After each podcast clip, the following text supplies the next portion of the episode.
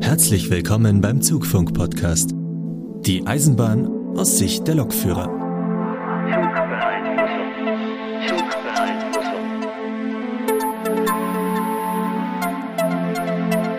Hallo und herzlich willkommen zum Zugfunk-Podcast. Folge 24. Mit dabei sind heute der Lukas. Morgen. Und der Sebastian. Mahlzeit. Und natürlich ich, der Markus. Und heute haben wir eine Folge. Kennt ihr das, wenn bei so Serien gibt so Folgen, die treiben die Handlung voran, die sind immer die spannenden und dann gibt es so Füllfolgen, wo nur gelabert wird und nichts passiert. Und genau ja. genau so eine Folge haben wir heute. oh Gibt es dann am Ende trotzdem einen Cliffhanger? Ähm, ja, wir können ja vielleicht die nächste Folge noch zum Schluss so ein bisschen anteasern. Schauen wir mal. Hm, können wir vielleicht hin. Dann beginnen wir mit der üblichen Laberecke und ich frage mal so in die Runde, habt ihr was erlebt? Ja, also arbeitstechnisch eigentlich nicht so wirklich irgendwie, keine Ahnung. Also in letzter Zeit fahren wir die äh, kuriosesten Strecken quer durchs Ruhrgebiet wegen Bauarbeiten, aber ja, sonst eigentlich nicht so. Umgezogen bin ich, dafür sind zwei Wochen Urlaub draufgegangen, war total erholsam, der Urlaub. Ja, aber sonst. Lukas kann da ein Lied von klagen, habe ich gehört. Naja, also bei mir war das ja, also auf, ich, auf mich hatte das ja jetzt nicht so großen Einfluss, weil ich musste ja währenddessen arbeiten und ich war immer nur nachmittags da. Ja, trotzdem hast du, warst du hier fleißig äh, Co-Unternehmer. Ja, das ist richtig. Kurz, kurze Zwischenfrage. Hast du Sonderurlaub zum Umzug bekommen? Kriegt man da nicht irgendwie so einen Tag oder sowas? Ja, einen Tag kriegst du. Das ist ja offiziell, glaube ich, dafür gedacht, damit du dich dann auf dem Amt ummelden kannst. Ah, Dafür ist dieser Tag Sonderurlaub. Ah, cool, cool. Ja, das war auch der Grund, warum du in der letzten Folge gefehlt hast. Da hast du irgendwie noch mit dem Elektriker gekämpft. Beziehungsweise eher mit deiner Wohnung. Ja, richtig. Ja, ja richtig. Ah. Die Kabellage ist hier so ein bisschen. Jetzt schließt sich der Kreis wieder, Markus. Jetzt weiß ich wieder, was in der letzten Folge passiert ist. Weil ich habe nämlich gerade eben, ich, ich saß gerade eben hier und dachte mir so, was ist eigentlich die letzte Folge? Was haben wir da eigentlich gelabert, ne? Und ich kann mich irgendwie daran erinnern, irgendwas war anders. Und jetzt, wo Stichwort Elektriker fällt, da weiß ich wieder, ja klar, Basti war nicht dabei, weil der mit seinem Elektriker im Sicherungskasten rumgefriemelt hat. Ne? Naja. Egal. Ja, ja, ja. ja. Ich, ich sag nur, ne, man nehme zwei blanke Kabelenden. Ah ja, mehr wie knallen kann das ja nicht und wichst das Zeug zusammen, ne? Elektriker bei der Arbeit, ey. Wei, oh wei. Ja, in der letzten Folge ging es um die Gefahren durch Strom und Spannung. Wir hatten einen Gast, den, den Moritz. Diese Überleitung. schön. Ungewollt, aber schön. Wir hatten einen Gast, den Moritz, und ähm, dazu gab es jede Menge Feedback, aber dazu dann am Ende mehr in unserer Feedback-Ecke. In unserer Laberecke könnte ich jetzt super mega viel erzählen. Weil jetzt so, ja, wisst ja, ich neu beim Fernverkehr auf dem Weg zum Ausbilder. Hast du jetzt eigentlich, äh, Zwischenfrage, Zertifizierung, wie weit bist du da? Hast du die schon? Das ist kompliziert. Okay, falsches Thema. Entschuldigung. Das ist tatsächlich kompliziert, Sebastian. Ähm, das würde ich mal noch beiseite stellen. Mehr dazu vielleicht in einer der nächsten Folgen. Okay. Ich sag mal so, erstens kommt's anders und zweitens als man denkt. Ah, verstehe. Nichtsdestotrotz bin ich schon voll dabei, ähm, Ausbildung zu machen. Und das macht tatsächlich richtig, richtig Spaß wieder. Ich hatte so Anfang Februar doch schon so ein kleines Motivationstief. Wenn man so nicht das Gefühl hat, gebraucht zu werden, sondern immer nur, ja, hier, schau dir mal das an und schau dir mal das an und ja, guck dir mal da irgendwas an. Hm. Aber jetzt hier bin ich so richtig dabei, habe meine ersten Fahrtage schon gemacht. Bin natürlich, ich bin auch schon selber Schichten gefahren. Jetzt nicht so mega viel, aber. Aus Gründen. Aus Gründen, aber ich bin immerhin schon selbst hier beim Fernverkehr alleine, cool. Und auch schon äh, mit Azubis, das ist natürlich auch geil. Da kann man auch ohne Zertifizierung und so schon super äh, aushelfen. Da hat man natürlich auch immer äh, eine begrenzte Teilnehmerzahl, ne? Also so auf Fahrtage solltest du halt möglichst immer nur mit zwei Teilnehmern machen. Und wenn du dann so eine Gruppe von acht Leuten hast, brauchst du halt schlagartig vier Ausbilder, die sich um diese Leute kümmern. Damit so ein Fahrtag stattfinden kann. Und da sind natürlich wir Neuen super gefragt. Und im Gegensatz, ich kannte das ja auch schon von Regio, da habe ich auch Fahrtage gemacht. Dabei haben Fahrtage immer so stattgefunden, dass man halt eine ganz normale Schicht gefahren ist, bei der dann plötzlich Azubis hinter einem standen. Jetzt läuft das anders. Man hat selbst keine Schicht, sondern man kann sich quasi raussuchen, was man machen möchte und kann dann quer durch Deutschland im Prinzip fahren, wenn man möchte. Was mir auch Spaß macht, sind tatsächlich die ersten Unterrichte, die ich alleine halte. Man stellt sich also vor, Markus steht vor einer Klasse und hält Vorträge an angehende Eisenbahner. Oder schon äh, fertige Eisenbahner, wie ich gesehen habe. Ja, oder war der Brian einfach nur so bei dir im Büro drin? Nee, der war äh, mit mir zusammen Teilnehmer. Da so. haben wir Einweisung ähm, zusammen gemacht, äh, Selbstrettungskonzept. Ach so. Wir waren da Teilnehmer. Das ist halt das, das ist halt bei mir so das Kuriose. Ich bin, ich wechsle ständig die Rollen. Einmal bin ich der Trainer und stehe vorne und am nächsten Tag sitze ich mit Teilnehmern zusammen irgendwo drin und höre mir was an. Das erinnert mich so ein bisschen äh, an meine Bundeswehrzeit. Kurzer Ausflug, ganz lustig. Äh, in der, wenn man bei der Bundeswehr da den Grundwehrdienst macht, macht man Anfang ja eine äh, Grundausbildung. Und wir haben damals die Grundausbildung gemacht bei Leuten, die Offiziersanwärter waren und quasi gleichzeitig noch in der Ausbildung für sich waren. Das heißt, tagsüber haben sie uns ausgebildet und abends und nachts wurden sie dann ausgebildet. Und genau so fühlt sich das jetzt für mich auch an. Den einen Tag bilde ich aus, am nächsten Tag werde ich wieder ausgebildet. Das ist ja, glaube ich, dann mal ein netter Tapetenwechsel immer hin und her. Auf jeden Fall, auf jeden Fall. Und es ist auch eine ganz neue Herausforderung, den Leuten da halt wirklich von Grund auf die Eisenbahn zu erklären und halt nicht nur mal so einen Tag auf dem Zug, sondern wirklich im, im Unterrichtsraum mit einem Beamer und äh, Vorschriften und äh, Unterlagen, die man sich selbst zusammensuchen muss und alles sowas und muss, muss sich selbst organisieren und ja. Und dann stellt man halt auch so fest, was ja, wie die Leute so die Eisenbahn wahrnehmen oder was sie davon verstehen oder was sie davon noch nicht verstehen und da auch, auch so Missverständnisse. Eins möchte ich ganz gern erzählen. Das soll jetzt nicht, nicht gegen den Teilnehmer sein. Also sollte der Teilnehmer uns zuhören, also ich will nicht über ihn herziehen. Darum geht's gar nicht. Er hat halt an einer Stelle etwas gesagt, wo jetzt wir Eisenbahner sagen, oh mein Gott, wie kann man nur? Aber wenn man drüber nachdenkt, es ging um den Nothaltauftrag. Ganz kurz für unsere Hörer zum Hintergrund. Nothaltauftrag ist das System, mit dem man über Funk alle Züge zum Anhalten bringen kann. Hm. Weiß nicht, das ist ja der, der Notruf in Kombination mit dem Nothaltauftrag, ne? Ich habe doch Nothaltauftrag gesagt, oder? Ja, du sagst aber, das ist das System. Das ist ja so auch nicht ganz korrekt. Weil der Nothaltauftrag ist ja kein System. Das ist ja nur ein Wortlaut. Die Leute verstehen das schon. Ja, ja, gut.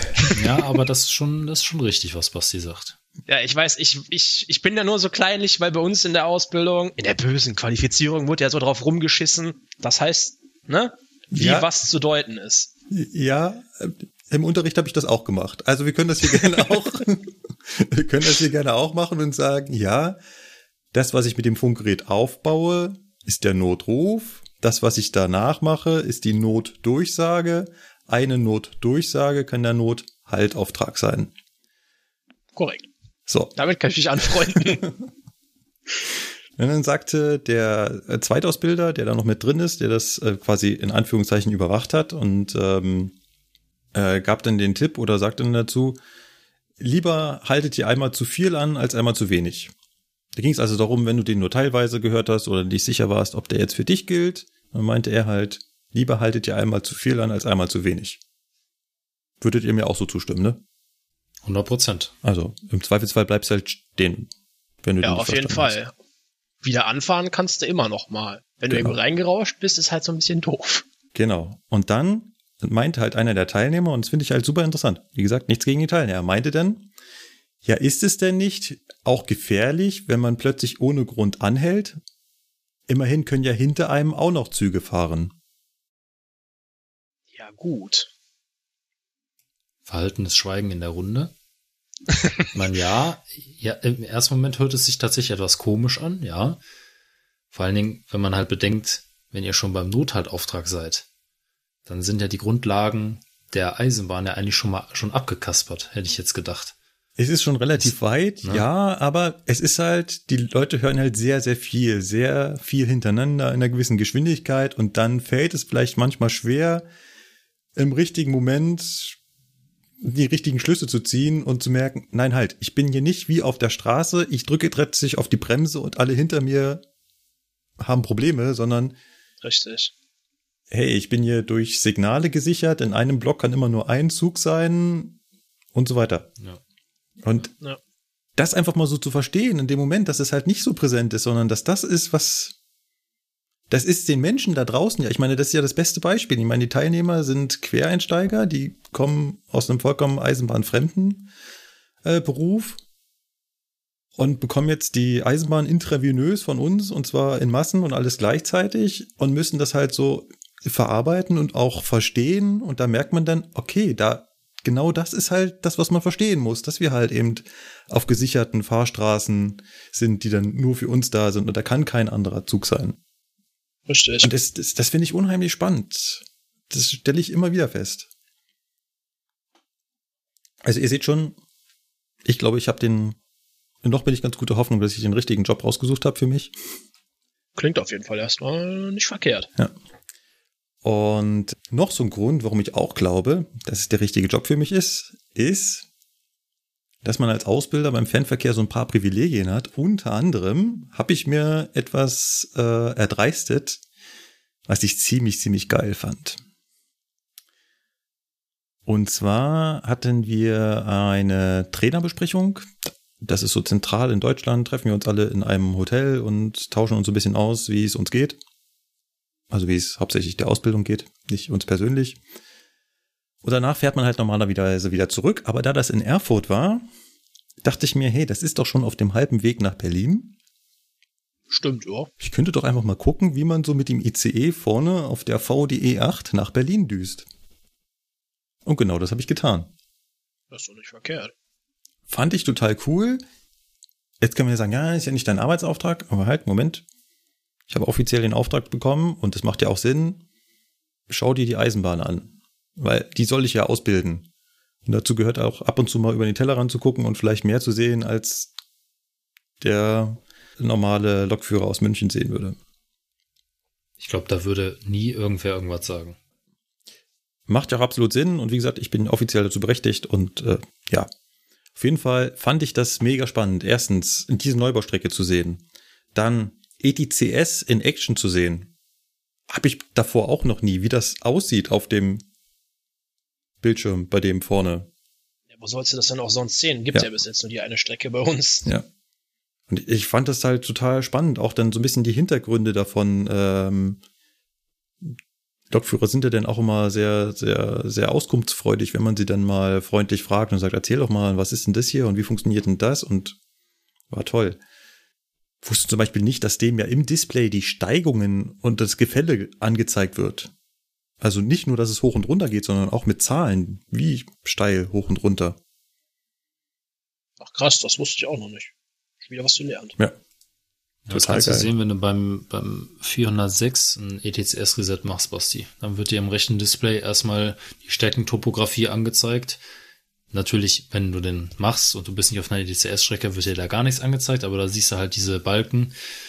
Und quasi wie im Buchfahrplan läuft das von oben nach unten so runter, wenn du denn ETCS geführt bist. Ja, ich glaube, ich muss da mal irgendwann auf YouTube gucken, ob es da so ein Ja. Führerstandsvideo von irgendwas gibt. Gibt's ja bestimmt alles. Höchstwahrscheinlich. Da würde ich auch gleich mal einhaken, weil wir haben auch eine Twitter-Zuschrift bekommen mit einem äh, Artikel von, vom ORF, dass diese VDE 8 ja gar nicht für Güterzüge geeignet wäre. Wegen nämlich genau dieser Steigungen. Klar, diese Schnellfahrstrecken baut man mittlerweile mit relativ hohen Steigungen drin. Man passt sich damit quasi dem Gelände so ein Stück weit an, damit man halt nicht extrem hohe Brücken oder tiefe Tunnel bauen muss. Und bei den hohen Geschwindigkeiten und den leistungsstarken Zügen geht das heutzutage. Früher ging das nicht, deswegen musste man da immer sich durchs Tal schlängeln. Heutzutage gerade durch, gib ihm, aber halt eben rauf und runter. Güterzüge sind ein bisschen länger, bisschen schwerer und die schaffen das träger. nicht. Und da wird halt jetzt in Frage gestellt, ob das da alles so Sinn macht. Ich meine, wenn man da so lang fährt, äh, man kann sich ja auch Streckenvideos davon angucken. Da gibt's ja auch Ausweichbahnhöfe. Riesige. Also quasi Züge rechts rausfahren können, um andere überholen zu lassen und sowas. Ja, Betriebsbahnhöfe. Ja. Wenn da keine Güterzüge fahren können, würde ich die auch nicht brauchen, oder? Weiß nicht. Das- Prinzipiell ist das richtig, ja. Ich habe das eh nicht ganz verstanden. Vielleicht könnt ihr mir das erklären. Das Problem ist, dass die Güterzüge zu schwer sind. Mm, Das Problem, also ich habe mich da auch durch diverse Artikel schon mal durchgelesen und auf gewissen äh, Online-Diskussionsforen äh, so ein bisschen das verfolgt. Das Problem ist ja einerseits, dass die Grenzlast, ne, also die maximale Anhängerlast, die du auf der Strecke fahren darfst, relativ gering ist durch eben diese vielen Steigungen. Und das nächste Problem ist halt einfach, es gibt derzeit kaum Lokomotiven, die dieses ETCS, was auf der VDE 8.1 liegt, äh, ausgerüstet haben. Ja, hast du vollkommen recht. Also zum einen die sogenannte Grenzlast. Die Grenzlast ist das Gewicht, was man für das Triebfahrzeug auf dieser Strecke hinten anhängen kann. Die ist äh, bei 1200 Tonnen für diese Strecke. Und ähm, aus wirtschaftlichen Gründen sind Güterzüge in der Regel schwerer, zum Beispiel 1600 Tonnen.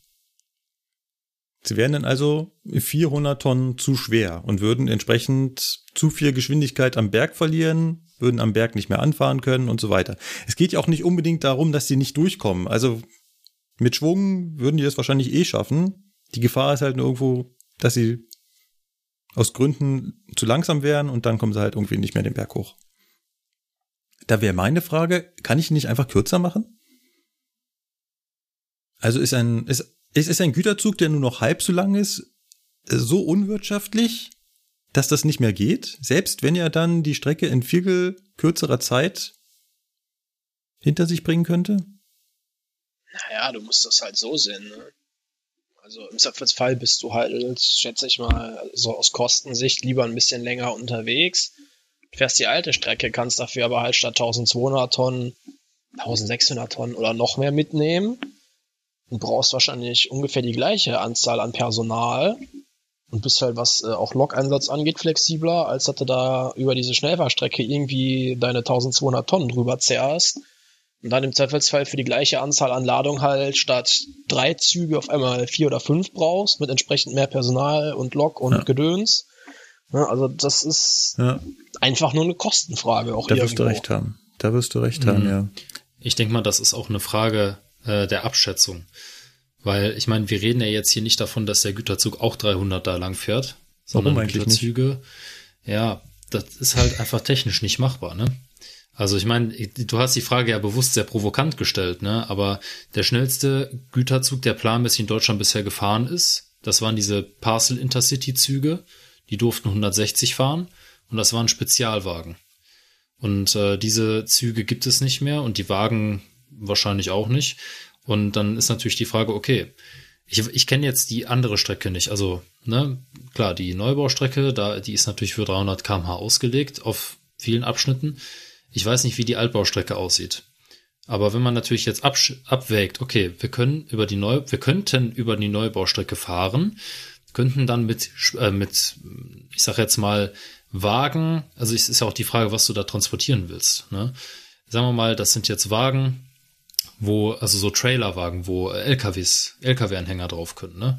Da gibt's ja ein paar, die dürfen 120 fahren. Das ist so, 120 ist so die größte Geschwindigkeit für Güterzüge in Deutschland. Mehr geht einfach nicht mit normalen Wagen. Da ist dann die Frage, ob das Sinn macht, einen kürzeren Zug mit 120 über diese Schnellfahrstrecke zu schicken oder ob man sagt, okay, wir können auch einfach über die Altbaustrecke fahren, da kann der Zug doppelt so lang sein und viel schneller beziehungsweise viel langsamer sind wir dadurch auch nicht. Ja. Ja, das, das ist, ja genau einfach das, die Sache. Ja. Weil viele Leute denken ja, ja, super, die Strecke ist doch für 300 ausgelegt. Also warum fahren wir da nicht mit den Güterzügen? Ja, die Güterzüge können nur 120 fahren. Im Optimalfall. Ne? Wenn du jetzt so einen Mischgüterzug hast, ne, so wie es bei der Bahn AG beziehungsweise bei Cargo ja oft der Fall ist, ne, weil wir fahren ja eher wenig Ganzzüge mhm. bei Cargo. Mhm. Wenn du dann so einen Mischgüterzug hast, wo Wagen drin sind, die von ihrer Bauart her nur 80 fahren dürfen, oder Wagen drin sind, die von der Bauart her nur 100 fahren dürfen, wo ist dann der Vorteil, über diese Strecke zu fahren? Ja, dann hast du gar keinen mehr. Nee, das ist genau. Und das, das war das äh, Argument, was Sebastian gerade gebracht hat. Das fand ich auch ganz gut. Du hast halt immer noch als Konkurrenten die alte Strecke und die mag zwar von der Streckenführung länger sein, aber wenn ich den Zug da doppelt so lang machen kann und ungefähr genauso schnell fahre, lohnt es sich nicht, über die Schnellfahrstrecke zu fahren. Aber die also es würde, es würde vielleicht, da, ja. ja, es würde vielleicht dann Sinn machen, wenn die Altbaustrecke so immens überlastet ist oder so ähm, von der Topografie her, von der, von der, vom Streckenbild her so verschlängelt ist und rauf und runter hin und her und so äh, betrieblich hoch belastet ist, dann würde das vielleicht irgendwo Sinn machen. Aber ich meine, ich kenne die Strecke jetzt nicht. Aber ich denke mal, das ist auch nicht der Fall, weil äh, naja, da fahren ja so heute auch Güterzüge. Also es ist ja jetzt nicht so, als wäre die Streckentopografie von dieser Altbaustrecke so äh, schwer, als dass man da nur Güterzüge lang schicken können, die, keine Ahnung, ja. 1200 Tonnen schwer ja. sind. Ja. Also irgendwo ist die Strecke trotzdem für normale Güterzüge mit 1600, 2000 Tonnen wohl schon ausgelegt. Die alte wohlgemerkt.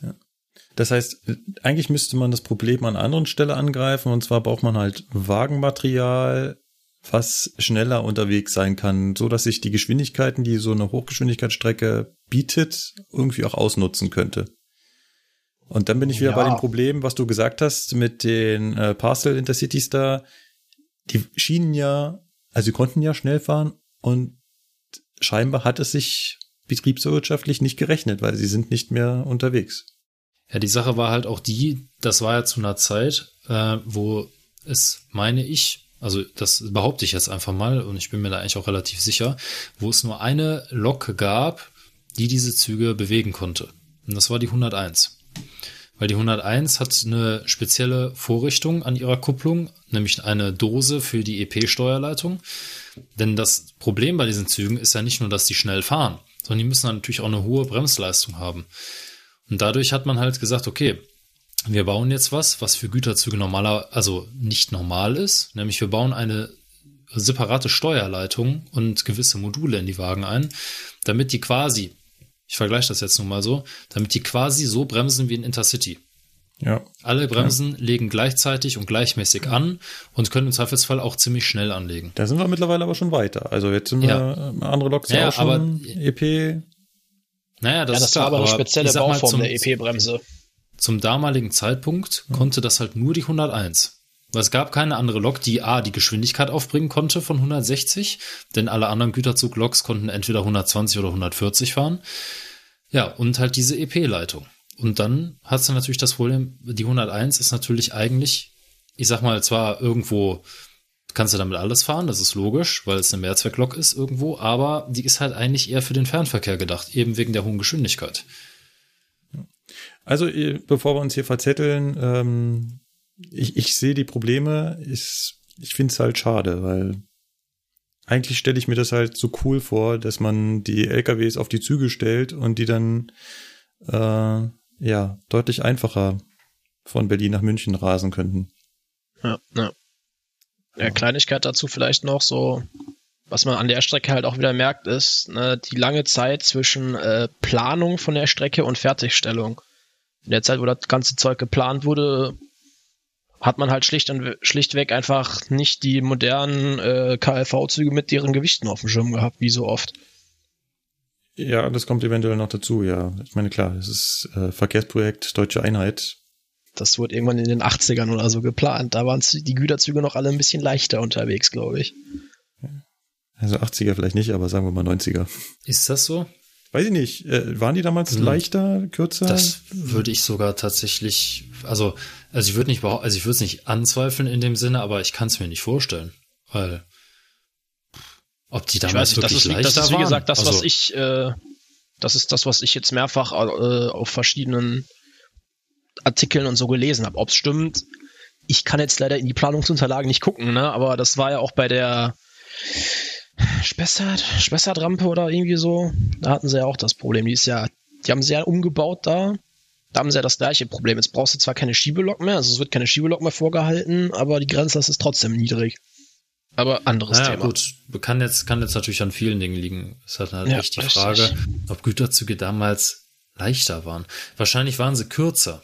Ich könnte mir eher vorstellen, dass sie kürzer waren, weil ähm, Ja, oder das, die, genau. es ist gerade äl bei älteren Bahnhöfen siehst du das ja, ne? Bei wirklich alten Bahnhöfen, wo noch die alte Technik drin ist, die, ich sag mal, die letzten 40, 50 Jahre nicht angefasst wurden. Such da mal ein Gleis, was eine Nutzlänge von 700 Metern hat. Wird schwierig. Mhm. Also ich kann mir eher vorstellen, dass die Güterzüge kürzer waren und dadurch natürlich leichter, logisch. Aber ich meine, heute fahren wir wirklich mit Güterzügen durch die Gegend, die sind schon lang, ne? weil einfach Ja, 700 die, und Meter. weil viele, ja, weil die Trasse beziehungsweise die die äh, ja, Warnanlagen geben das mittlerweile durch Umbau einfach her, was ja auch gut ist. Ja klar, umso äh, effizienter wird natürlich der Warentransport. Ja. Nun gut, ähm, versuchen wir uns nicht weiter in äh, Cargo zu verstricken, wovon wir keine Ahnung haben. Richtig. Ich wollte noch einen draufsetzen. Was macht natürlich der Berliner, der dann in Berlin ist? Wochenende in Berlin. Okay, es war nicht Wochenende, es war nur eine Nacht, aber immerhin. Ja. Aber am nächsten Morgen und tut mir leid, das konnte ich mir nicht nehmen lassen und ich muss auch sagen, es war mega, mega geil, wenn man als Berliner das erste Mal einen Zug über die Berliner Stadtbahn fährt. Also für die, die nicht aus Berlin kommen, jetzt kurz zur Erklärung. Die Stadtbahn ist kein besonderer Zug oder sowas, sondern die Stadtbahn ist halt eine Trasse, die mitten durch die Berliner Innenstadt geht. Teilweise oben auf der alten Berliner Stadtmauer schlängelt die sich durch die gesamte Stadt. Ostbahnhof, Alexanderplatz, Ach, Friedrichstraße, das stimmt, ja.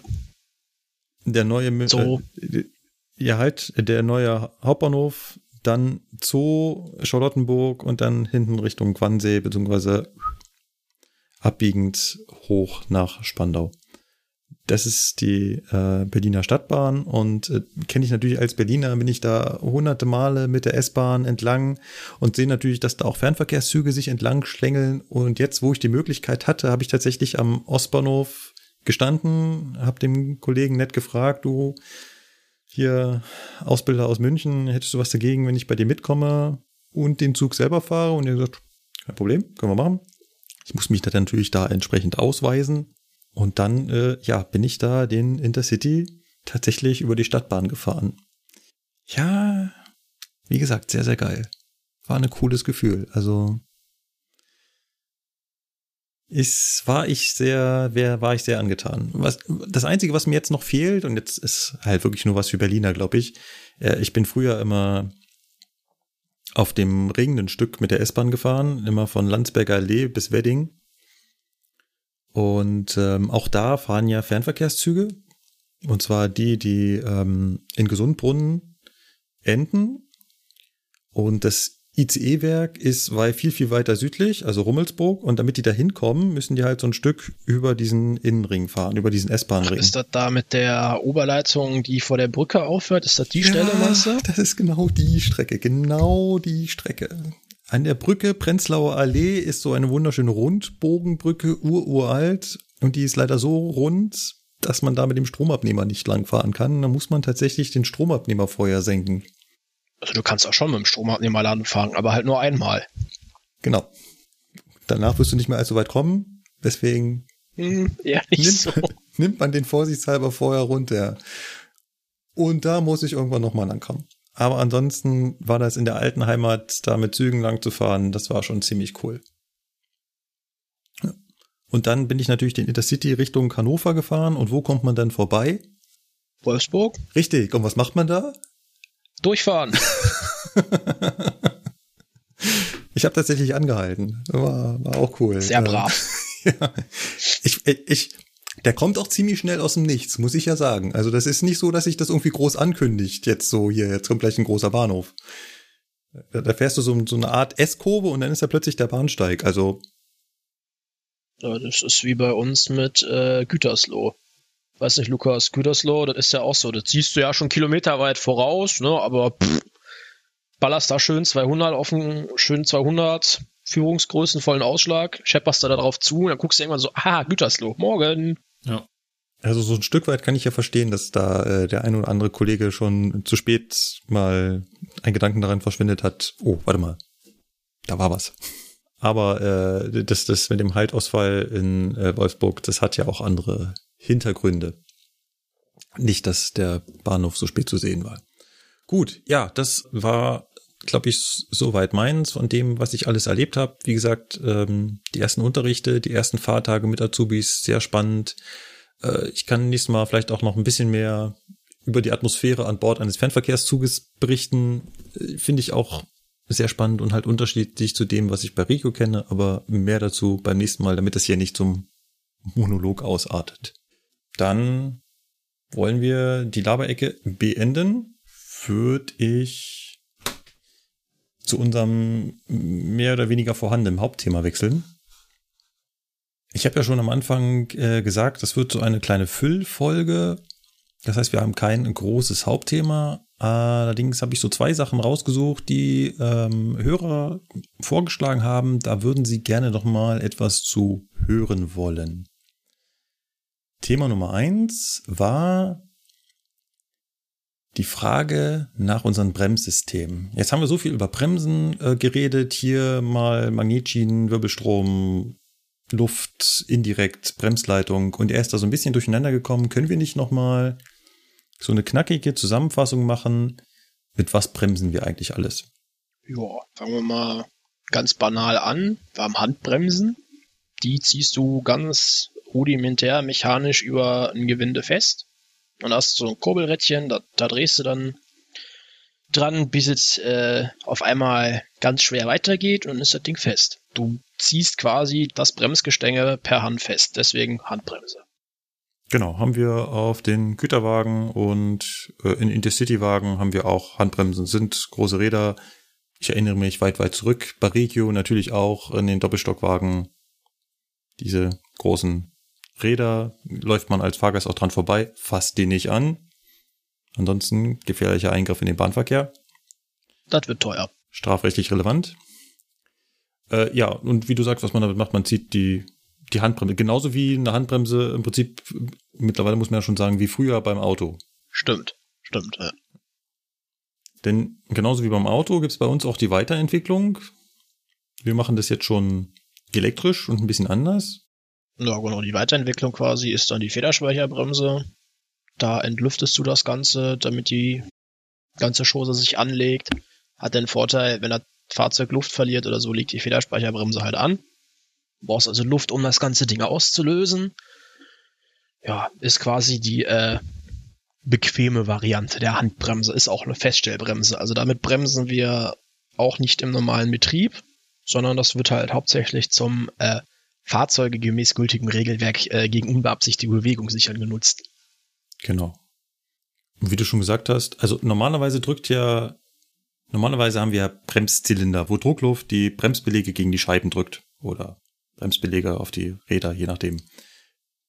Und bei der Federspeicherbremse ist es halt eine Feder, die dagegen drückt, hat natürlich eine viel, viel geringere Kraft, aber reicht halt, um einen Zug im Stillstand zu sichern. Richtig. Und damit diese Feder nicht dauerhaft wirkt, drücken wir halt, solange wir in Betrieb sind, mit Druckluft gegen diese Feder. Dementsprechend ist der Federspeicher gelöst und die Feder angespannt. Und wenn ich die Druckluft rauslasse, entspannt sich die Feder und drückt dann den Bremsbelag gegen die Bremsscheiben. Genau. Das ist die Federspeicherbremse. Das sind die beiden Sachen, wie man einen Zug jetzt abstellt zum Sichern.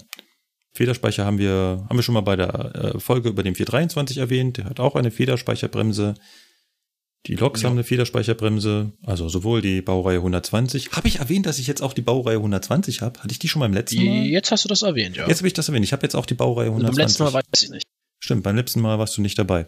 Aber ich habe sie jetzt. Und wird wahrscheinlich auch so der letzte sein. Also sie ist ja jetzt leider auf dem absterbenden Ast, aber ich habe sie noch mitgemacht und Wenn ihr das nicht schon gesagt hattet, schon ein cooles Teil. Aber auf jeden Fall, die hat auch noch eine Federspeicherbremse. Und die 101 hat eine Federspeicherbremse. Und die ganzen Regiotriebwagen haben Federspeicherbremsen. Aber unsere Intercity-Wagen haben natürlich keine Federspeicherbremsen. Die haben wieder eine Handbremse. So. Lukas, womit bremst du so, wenn du äh, den ICE fährst? Das kommt auf den ICE an. Oh. Muss ich mittlerweile sagen.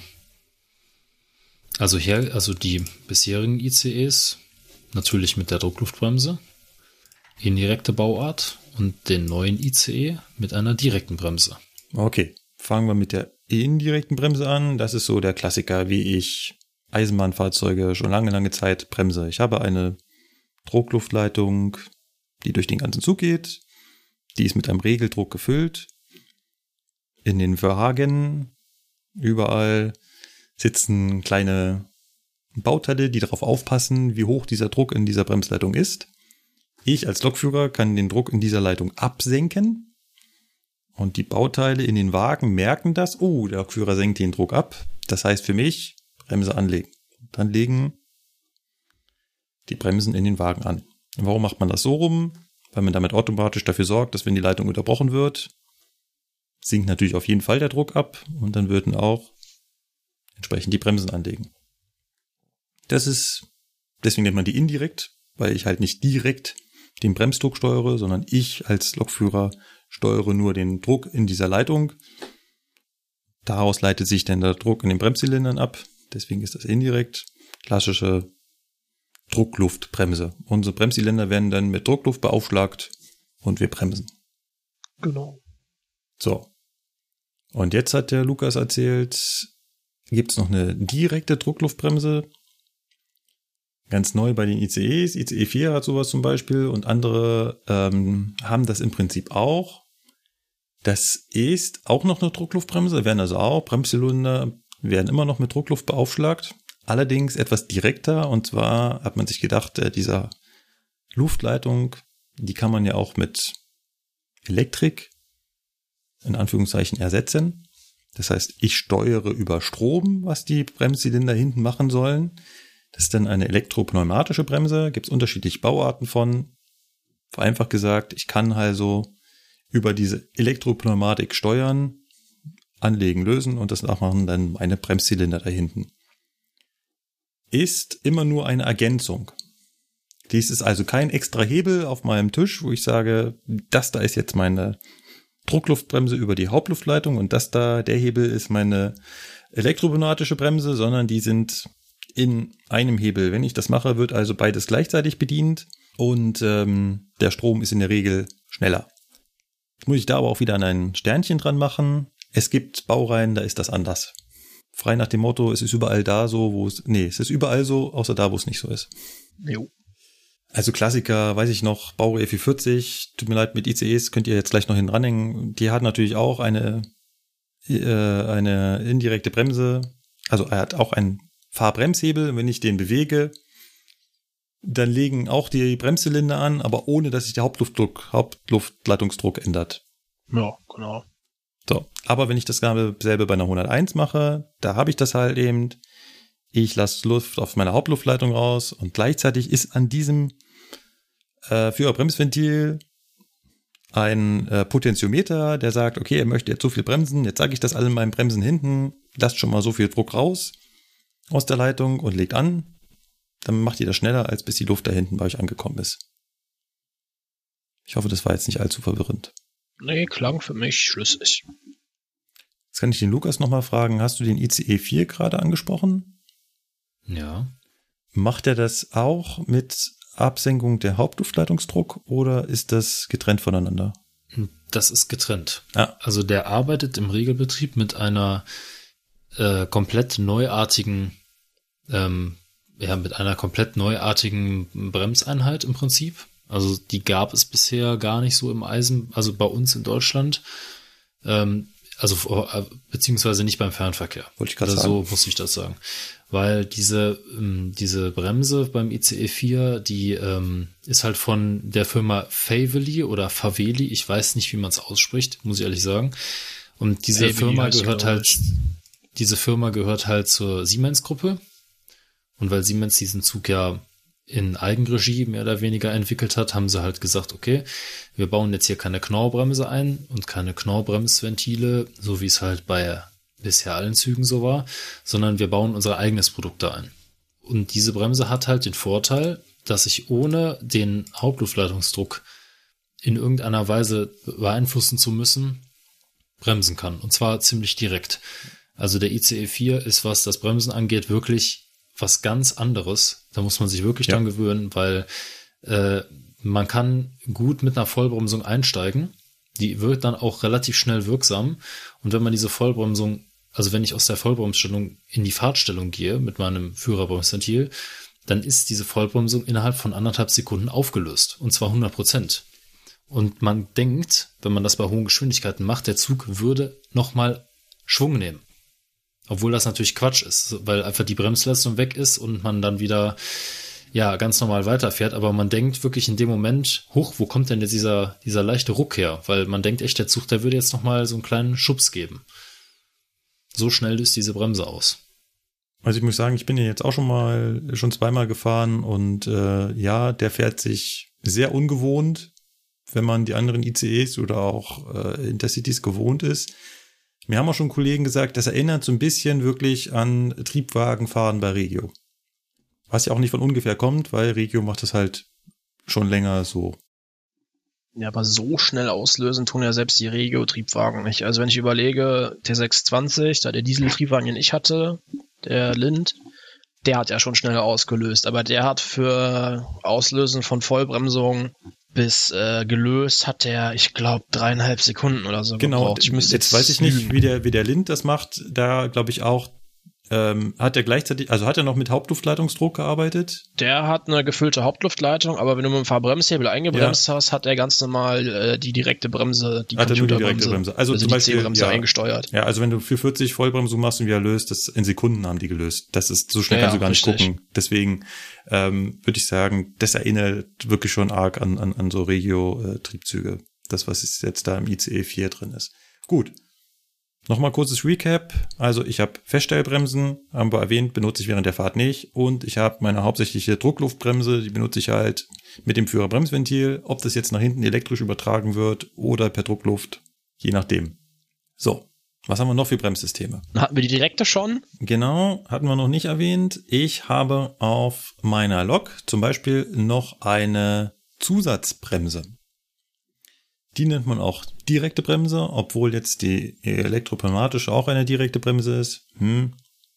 Bleiben wir bei Zusatzbremse. Damit kann ich die Bremsen der Lok und nur der Lok und zwar direkt, also in Anführungszeichen, direkt ansteuern.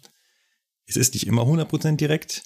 Zum Beispiel bei der Baureihe 120 ist dazwischen auch noch mehrere Bauteile, deswegen ist da so ein Hauch verzögert ist.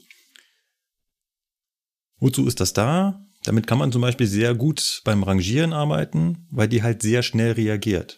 Und die ist sehr feinfühlig. Also da kannst du halt wirklich auf 0, irgendwas bar den Bremszylinderdruck regulieren. Sebastian, auch noch ein super Punkt. Während ich die Bremse über die Hauptluftleitung meistens nur so in Stufen anlegen kann und die erste Stufe lässt halt halt schon mal äh, 0,3 Bar aus allen Bremszylindern, äh, nee, andersrum, macht 0,3 Bar in alle Bremszylinder rein kann ich halt mit der direkten Bremse, da kann ich ganz fein äh, mitarbeiten. Und wenn ich halt auf einen anderen Zug drauf rangiere, zum Beispiel zum Kuppeln, da kann ich da halt sehr, sehr fein mitarbeiten.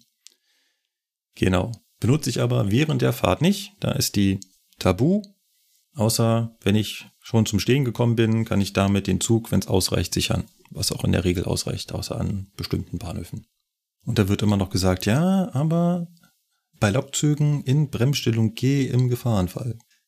Mhm. Das ist so die, ähm, das muss ich mir auch angewöhnen und lernen, wenn du Unterrichte gibst, dann darfst du nicht immer nur das wiedergeben, was du weißt, weil du es halt draußen benutzt und so lernst, sondern du musst halt immer das wiedergeben, was in den Vorschriften drin steht, auch wenn es so praktisch nur in 0,0001 Prozent der Fälle irgendwo Anwendung findet.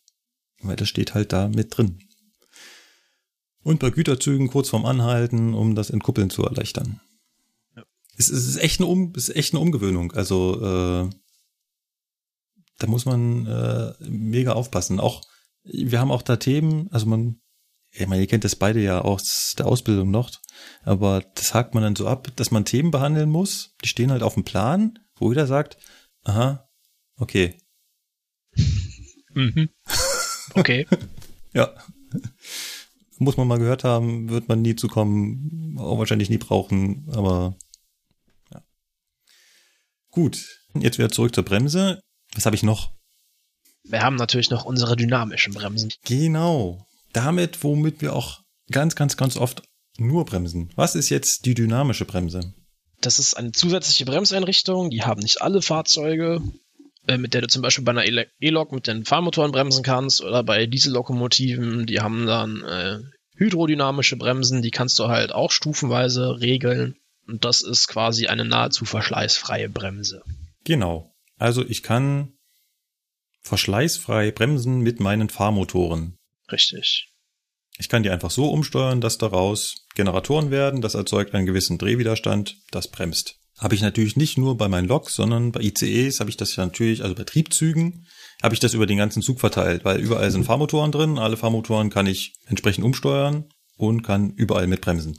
Oh. Ist auch das System gerade bei äh, Triebzügen was man am häufigsten verwendet, weil da habe ich halt viele Fahrmotoren, also ziemlich an jeder Achse ist, okay, bei den ICEs jetzt nicht, gehen wir nochmal kurz zurück zur Regio. Zum Beispiel beim 440, 423 hast du so ziemlich an jeder Achse so einen Fahrmotor, damit hast du auch an jeder Achse einen Generator, der bremsen kann, hast natürlich eine super Bremskraft, kannst viel, viel damit arbeiten. Wenn wir zum Beispiel die S-Bahn nehmen, die bremst quasi nur mit dieser E-Bremse. Die nutzt nichts anderes. Nur kurz vorm Stillstand kommt dann die Luft, weil da halt die E-Bremswirkung relativ gering ist und dann hält sie damit den Zug fest. Dann kommt die sogenannte Haltebremse. Aber ansonsten alles nur mit dieser dynamischen, auch E-Bremse genannt. Überbegriff dynamische Bremse bei Triebfahrzeugen mit Stromabnehmer, E-Bremse bei Triebfahrzeugen mit Dieselmotor, hydrodynamische oder auch H-Bremse genannt. Wenn wir noch ganz kurz zu den Loks springen, 120, 101 hat natürlich auch eine dynamische Bremse. Hier wirkt natürlich nur die Bremse auf die vier Achsen der Lok. Ist natürlich viel, viel geringer als bei so einem ICE. Aber funktioniert, um Geschwindigkeit zu regulieren, super. Das stimmt. Also Geislinger Steige, runterfahren, geht auch mit der dynamischen Bremse der Lok. Die entsprechenden Schienenverhältnisse vorausgesetzt. Ich wollte gerade sagen. Sollte man vielleicht noch dazu sagen, wenn ich natürlich nur auf vier Achsen bremse, muss ich mich darauf verlassen, dass diese vier Achsen auch wirklich gut auf der Schiene halten. Wenn die natürlich schlüpfrig ist, sprich nass, Blätter, ihr kennt das, dann brauche ich womöglich mehr Achsen, die Bremskraft erzeugen. Dann kann ich das mit der dynamischen nicht mehr machen. Das stimmt, ja. So. Dann hast du gesagt, Sebastian, haben wir noch ein Bremssystem? Zwei sogar noch, ja. Genau. Das zweite würde ich aufheben wollen, weil soweit ich das sehe, hast du das im Spiel als Begriff. Jo. Von daher nehmen wir jetzt erstmal nur die anderen. Genau, dann hätten wir noch die äh, Magnetschienenbremse. Also es ist ein, ja, sagen wir mal, es ist ein Bremskopf aus mehreren Elementen. Der wird auf die Schiene abgesenkt, dann wird der bestromt und zieht sich dadurch am Schienenkopf nochmal fest und erzeugt da Reibung. Ne? Also der saugt, der saugt sich quasi so ein bisschen da durch den Strom auch dran fest und erzeugt dadurch eine Verzögerung. Vorteil an der Magnetschienenbremse, das ist eine reibwertunabhängige Bremse, weil das Ding fällt einfach drauf und zieht sich fest und ja, das soll schleifen. Genau. Und tut es auch. Und wenn die. Sehr gut sogar, ja. Wenn die Teile arbeiten, dann merkt man das. Oh ja. Also das sind riesengroße Elektromagnete, die sieht man auch unter den Fahrzeugen unten dranhängen, wenn ihr mal so, so ein Drehgestell anschaut, zwischen den beiden Radsätzen. Radsätzen, genau. Ich wollte jetzt schon wieder Achsen sagen, wir haben ja keine Achsen. Zwischen den beiden Radsätzen ähm, hängen die wenige Zentimeter über der Schiene. Werden sie ausgelöst, senken sie sich bei den meisten Fahrzeugen durch Druckluft ab auf die Schiene und dann werden die Gliedermagneten, also diese Elektromagneten, bestromt, saugen sich dann, wie der Sebastian gesagt hat, auf der Schiene fest und erzeugen so eine Reibung. Und die ist sogar so groß, dass sie nicht bis zum Stillstand wirken darf. weil sonst würden unsere Fahrgäste alle Genickbruch erleiden. Heute, dann heißt es nämlich schon heute schon genickt. Ja. Also da geht's nicht, das ist jetzt unangenehm, eine Halteruck, sondern das, ist, das würde dann echt heftig werden. Das rumst schon ordentlich, ja. Genau. Die lösen wir nicht direkt aus, in der Regel, sondern das passiert automatisch. Stellt das Triebfahrzeug also fest oder der Zug, oh, oh, oh, der Lokführer will ganz, ganz, ganz doll bremsen, abgeleitet durch unseren Druck in der Hauptluftleitung, dann kommen die von alleine runter. Haben wir gar keinen Einfluss drauf. Es gibt Fahrzeuge, da kann man die per Taste auslösen. Sei mal hingestellt. In der Regel ist das so, die werden automatisch allein durch unseren, durch unsere Bremsanforderungen gesteuert. Richtig. So. Also nochmal ganz kurz zusammengefasst. Es gibt Bremsen, mit denen kann ich einen Zug sichern. Die benutze ich nicht während der Fahrt. Es gibt Druckluftbremsen. Da werden also Bremszylinder mit Druckluft beaufschlagt. Gesteuert durch eine Hauptluftleitung. Oder vielleicht gesteuert durch Strom, elektropneumatisch. Dann habe ich dynamische Bremsen. Da benutze ich unsere Elektromotoren als Dynamos und verzögere damit. Und ich habe eine direkte Bremse. Damit kann ich auf Triebfahrzeugen nur die Lok bremsen. Habe ich auf einem ICE 3 zum Beispiel nicht. Also um das nochmal kurz auch in die Hebel, die ich auf dem Führertisch habe, zusammenzufassen. Wenn ich zum Beispiel eine 101 nehme, dann habe ich ein Hebel für die direkte Bremse. Das ist die, mit der ich die Lok sichere. Ein Hebel für die indirekte Druckluftbremse und ein Hebel für die dynamische, für die E-Bremse. Sprich, drei Hebel für die Bremse. Alle anderen Bremssysteme benutze ich nicht während der Fahrt oder werden automatisch ausgelöst. Das waren die Federspeicherbremse und die Magnetschienenbremse, die automatisch durch meinen Hauptluftleitungsdruck ausgelöst werden. Und die Handbremse, die benutzt du auch nicht während der Fahrt. Genau. Jo, ich hoffe, das war das zum Thema Bremse. Ein Bremssystem haben wir noch. Das sind die Wirbelsturmbremsen. Die beginnen mit dem Buchstaben W und da wir heute das Spiel mit Buchstaben W haben, Kommt das gleich noch. kommt das gleich noch. Gut. Ich hoffe, wir haben die Frage damit ausführlich beantwortet. Ja, ich denke mal. Genau, mehr Bremssysteme haben wir nicht. Also Anker werfen hinten raus, der sich an die äh, Schwellen festkrallt, haben wir nicht. Das Einzige, was es noch gibt, sind Gleisbremsen. Das benutzt man dann bei Ablaufbergen, hat aber auch nichts mit äh, Zugfahrten zu tun. Dann kommen wir zu unserem zweiten kleinen Hauptthema, auch eine Hörereingabe. Und zwar war die Frage, wie funktioniert dann das mit der Streckenkenntnis oder Streckenkunde oder auch Ortskunde genannt? Was hat es damit auf sich? Was muss man da machen? Was muss man da wissen? Ja. Was soll ich sagen, ne? Das ist halt ein bisschen anders wie beim Auto, wo man einfach nur mit Navi fahren kann und das passt schon. Sondern du musst ja hier schon so einfach durch die höheren Gewichte und Brem längeren Bremswege und alles schon so die Besonderheiten auch kennen. Ne, zum Beispiel, ja, wo ist es im Herbst äh, besonders gerne mal irgendwie schmierig oder so, ne, dass man halt weiß, ja, da muss man ein bisschen vorsichtiger sein, gerade wenn es ums Bremsen geht, weil da kommt man halt schnell ins Gleiten dem Zug. Oder halt auch so Sachen wie, gerade zum Thema äh, Zug mit der direkten Bremse sichern, so Sachen wie, ja, äh, da reicht das oder da reicht das halt auch nicht und da rollt der Zug dann trotzdem weg, wenn du nur die direkte Bremse vom Steuerwagen nimmst und so Spirenzchen. Das ist bei der Streckenkunde wichtig und Bahnhofskunde ist halt noch wichtiger. Gerade beim Rangieren musst du dann halt schon alle Besonderheiten des jeweiligen Bahnhofs eigentlich wissen, damit du da vernünftig von A nach B und wieder zurück rangieren kannst. Ähm, genau. Wie findet sowas statt? Also wenn man, so wie ich gerade in einem Unternehmen neu ist, dann kriegt man einen Auftrag zum Streckenkunde fahren. Das ist ein Zettel. Und mit dem Zettel darf ich vorne auf dem Führerstand eines Zuges mitfahren. Also jetzt mal unabhängig davon, dass ich das vielleicht als Ausbilder sowieso darf, als normaler Lokführer darfst du das natürlich nicht. Da darfst du nicht einfach so vorne bei dem Kollegen aufsteigen und von A nach B fahren. Ist also strengstens verboten. In der Regel hat da vorne niemand was anderes zu suchen. Aber mit einem Auftrag zum Streckenkunde fahren darf ich da vorne sein. Macht ja auch Sinn. Ich soll ja was von der Strecke sehen.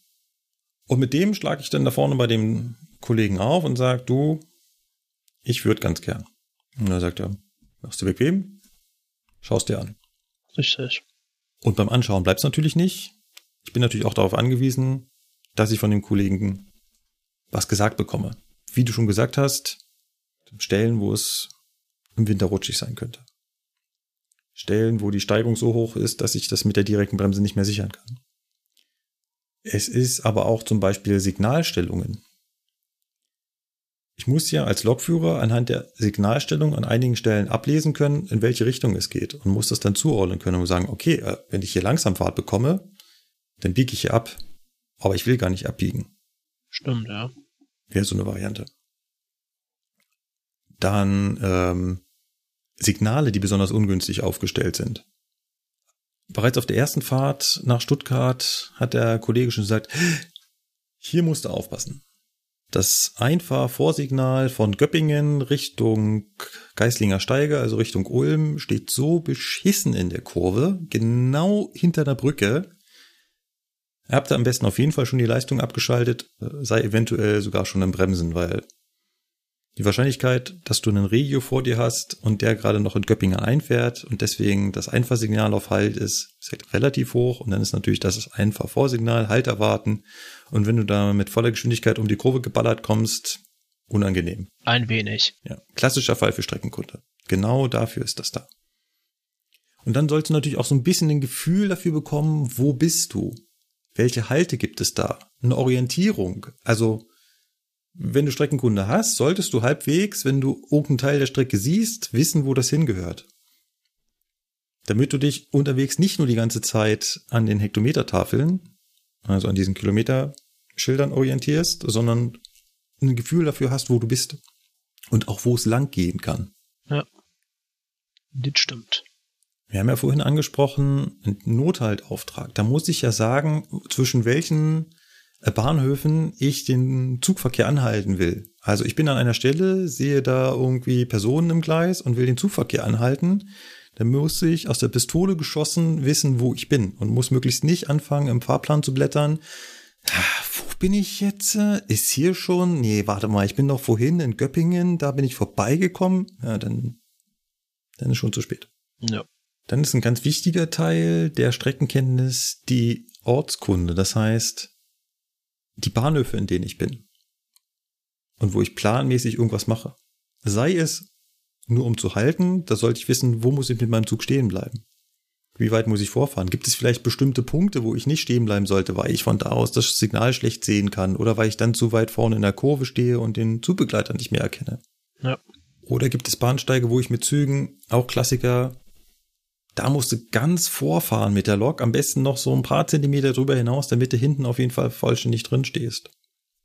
Klassiker. Oder Geschwindigkeitsüberwacher im Gleis. Pass auf, wenn du da reinfährst, da liegt zum Schluss ein Geschwindigkeitsüberwacher, wenn du da auf Halt reinfährst, super langsam reinfahren. Nächstes Thema Rangieren. Also in Bahnhöfen, in denen ich planmäßig rangiere, muss ich natürlich mir den gesamten Bahnhof angucken. Haben wir letztes Mal erzählt, Stuttgart. Stuttgart wird planmäßig rangiert. Das heißt, ich muss da wissen, wie das abläuft. Wen muss ich Und Stuttgart hat in der Abstellung auch äh, Sperrsignale im Sonderschlussverkauf gekauft und dahin gelegt. Das ist zum Kotzen. Aber andere Sache. Ja, über die besonderen Sperrsignale von Stuttgart haben wir uns das letzte Mal schon unterhalten. Da muss ich also wissen, wen muss ich anrufen? Was muss ich dem sagen? Auch innerhalb des Bahnhofs muss ich mich orientieren können. Dann gibt es womöglich Besonderheiten bei den Signalen. Dann auch so Angaben, wo ich bin. Also zum Beispiel in, in München gibt es immer dieses Leimer-Seite, Bahnhofslicht, Leimerlicht. In Stuttgart ist es dann Parkseite und Bahnhofseite. Ja, das muss man natürlich wissen. Wenn, wenn man da nie hingefahren ist, dann äh, fragt dich der, äh, der, der Weichenwärter da, ja, äh, wo stehst du denn? Stehst du parkseitig oder bahnhofseitig? Und ähm, also warte mal, die Sonne kommt von da, ich würde sagen so südwestlich. Mhm. Ist dann auch nicht. Also das alles gehört zu Strecken- und Ortskunde. Und dazu kriegt man diesen Auftrag, muss man auch dokumentieren, welche Züge man gefahren ist.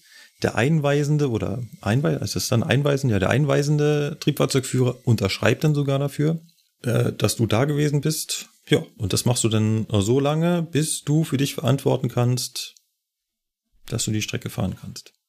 Genau. Das bestätigst du auch mit deiner eigenen Unterschrift nochmal zusätzlich dann. Genau. Ganz zum Schluss sagst du, hier unterschreibe ich und gibst es dann ab und sagst, jetzt bin ich da, da streckenkundig. So, was müssen wir zu Streckenkunde und Ortskunde noch sagen? Interessant ist vielleicht, was ist, wenn ich keine Streckenkunde habe? Tja, dann ist das erstmal äh, blöd. Genau. Also ich darf zum Beispiel planmäßig keine Züge fahren, wo ich keine Streckenkunde habe. Richtig. Das ist ein ganz wichtiger Punkt. Also wenn, ähm, nehmen wir jetzt zum Beispiel das Beispiel Stuttgart, stecke ich gerade ganz gut drin. Wenn ich einen Zug von München nach Stuttgart fahre, über den Plan, Laufweg, alles gut, da bin ich streckenkundig, das ist im System hinterlegt, gar kein Thema. So, jetzt ist da eine Baustelle, lange geplant, Züge werden weiträumig umgeleitet, zum Beispiel über Aalen. Da habe ich womöglich keine Streckenkunde. Es ist aber eine planmäßige Umleitung, die im Vorrein feststeht, dann darf ich diesen Zug nicht fahren. Anders sieht es aus, wenn ich schon losgefahren bin und jetzt wird die Strecke unplanmäßig gesperrt, aufgrund von Umständen, was auch immer. Dann kann natürlich die Bahn hergehen und sagen, wir leiten diesen Zug jetzt um. Lokführer, hier ist dein neuer Fahrplan. Den brauche ich natürlich auf jeden Fall. Dann sage ich, ich habe da aber keine Streckenkunde. Dann sagen die, ja, ist in Ordnung. Fahre da bitte trotzdem. Und dann muss ich natürlich entsprechend vorsichtig da langfahren und da gibt es dann Höchstgeschwindigkeiten. Genau. Einmal auf Hauptbahn 100 und auf Nebenbahn 40. Ja. Außer das Fahren ohne Streckenkunde ist im Streckenbuch gar nicht zugelassen. So Strecken gibt's nämlich auch. Genau, das gibt es auch. Da sind halt so viele Besonderheiten, dass man sagt, jemand, der das nicht vorher gesehen hat, mm -mm, no way. Beispiel Münchner Stammstrecke. Da sind so viele Besonderheiten, da kannst du nicht einfach so lang fahren. Und da kannst du noch so langsam fahren. Dann müsstest du so langsam fahren, dass es keinen Sinn mehr macht, dass du da lang fährst. Ist jetzt auch Ja. nicht so wahrscheinlich, dass man da als normaler Lokführer langkommt, aber sei es drum. Man weiß ja nie, ne? Genau. Da steht zum Beispiel drin, ohne Streckenkenntnis keine Chance.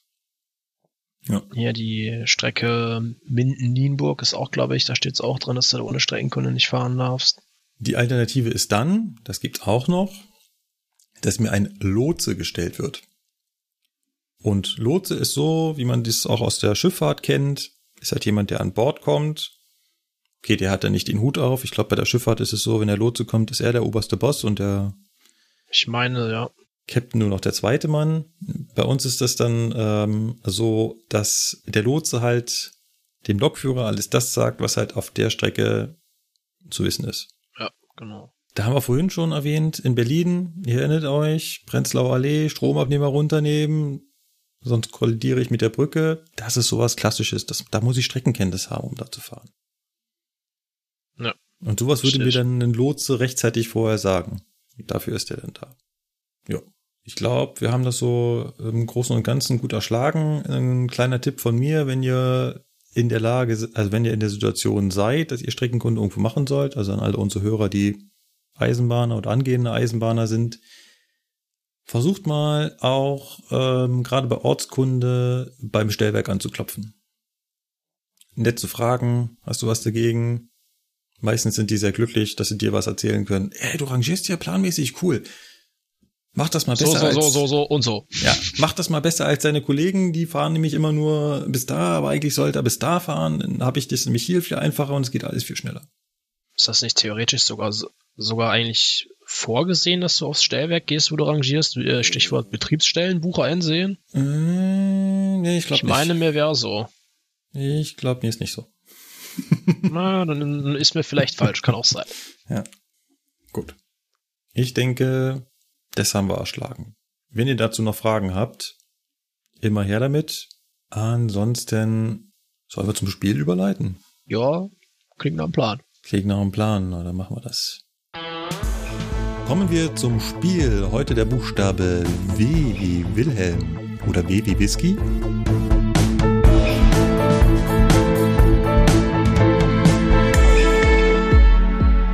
Der Buchstabe W. Und das Interessanteste in der Liste, würde ich sagen, ist Lukas mit der Abkürzung WTB. Was zum Teufel ist WTB?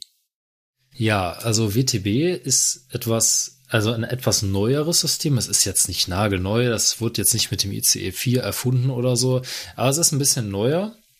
Und bei WTB geht es um die Kommunikation zwischen Rechnern im Zug. Also wir haben ja in der Folge ähm, über die 101 haben wir ja mal besprochen, was ein MVB ist. MVB, die Abkürzung steht ja für Multifunctional Vehicle Bus. Und dieser Bus, im Prinzip, das ist quasi ein digitaler Bus, der sammelt ja, indem er auf seiner Leitung, ich sag das jetzt mal so ganz blöd, indem er auf seiner Leitung halt durch die Lok fährt, sammelt der bei jedem, bei jeder Station, bei jedem Rechner Daten ein und gibt die halt an einen an den Rechner, der diese Daten halt braucht, gibt die halt weiter. Ne? Ja, ich finde also, das Bild, ich finde das Bild ja. eigentlich gar nicht so dämlich. Ich meine, das heißt ja Bus und im Prinzip kann man sich ja. ganz wild so vorstellen, wie der Bus, der durch die Lok fährt und an den ganzen Systemen vorbeikommt und immer wieder Daten einlädt und auslädt. So genau. doof ist das gar nicht. Und das macht halt dieser MVB, dieser Multifunctional Vehicle Bus, macht das halt auf einem speziellen Fahrzeug. Also ähm, nicht in einem Zugverband, sondern wirklich nur auf einem Fahrzeug. Das kann ein Wagen sein, das kann eine Lok sein, als Beispiel. Und dieser Wired Train Bus oder Wired Train Bus heißt er eigentlich, ähm, dieser WTB, der macht das Ganze halt zugweit. Also uns haben sie in der Ausbildung gesagt, ihr könnt euch Wire Train Bus auch merken wie kabelgebundener Zugbus. Es ist die Abkürzung oder der Vergleich hinkt vielleicht ein bisschen, aber er ist halt kabelgestützt. Das heißt also, da gibt's keine Funkverbindung oder so zwischen den Wagen, sondern da sind halt wirkliche feste Kabel, Hardware, die halt, mit denen halt die Wagen untereinander verbunden sind und das jeweilige Triebfahrzeug gegebenenfalls. Und es ist halt wieder ein Bus im Spiel, der halt an jedem einzelnen Fahrzeug, an verschiedenen Stationen in diesem Fahrzeug wieder Daten einsammelt und diesen ganzen Zug einmal von vorne bis hinten durchfährt und dann wieder nach vorne fährt und halt überall wieder seine Daten abgibt. Quasi ein MVB nur auf den ganzen Zug verteilt. Und dieser WTB, damit kann man halt super viele Dinge machen. Weil wir hatten halt bisher ähm, für die Kommunikation von zum Beispiel einem Triebfahrzeug, zum Beispiel einer 101, zum Wagenpark hatten wir ja bisher nur eine Informations- und Steuerleitung. Und diese Leitung ist auf, auf, aufgrund ihrer Beschaffenheit, ihrer Konstruktion her, da ist der Datenaustausch sehr begrenzt. Also ich kann halt verschiedene Dinge machen mit dieser Leitung, ne, sprechen zum Zugführer, Durchsagen und noch tausend andere Dinge, so ungefähr. Aber mit diesem WTB kann ich halt weiß ich nicht, wie viel mal mehr Sachen machen. Weil ich kann mir von jedem einzelnen Wagen, der halt WTB-fähig ist, kann ich mir halt alle möglichen Informationen abrufen. Ja. Ja, darf ich mal einen Vergleich, schon, darf ich gleich einen ja. Vergleich bringen, der mir gerade so in den Kopf spürt? Das IS-Kabel, also das Informations- und Steuerleitung, ist ungefähr so wie das Stromkabel zum Licht. Auf, einen, auf einer Leitung kann ich Licht an und Licht ausmachen. Ja. Und WTB ist ungefähr so wie euer Netzwerkkabel zum Computer.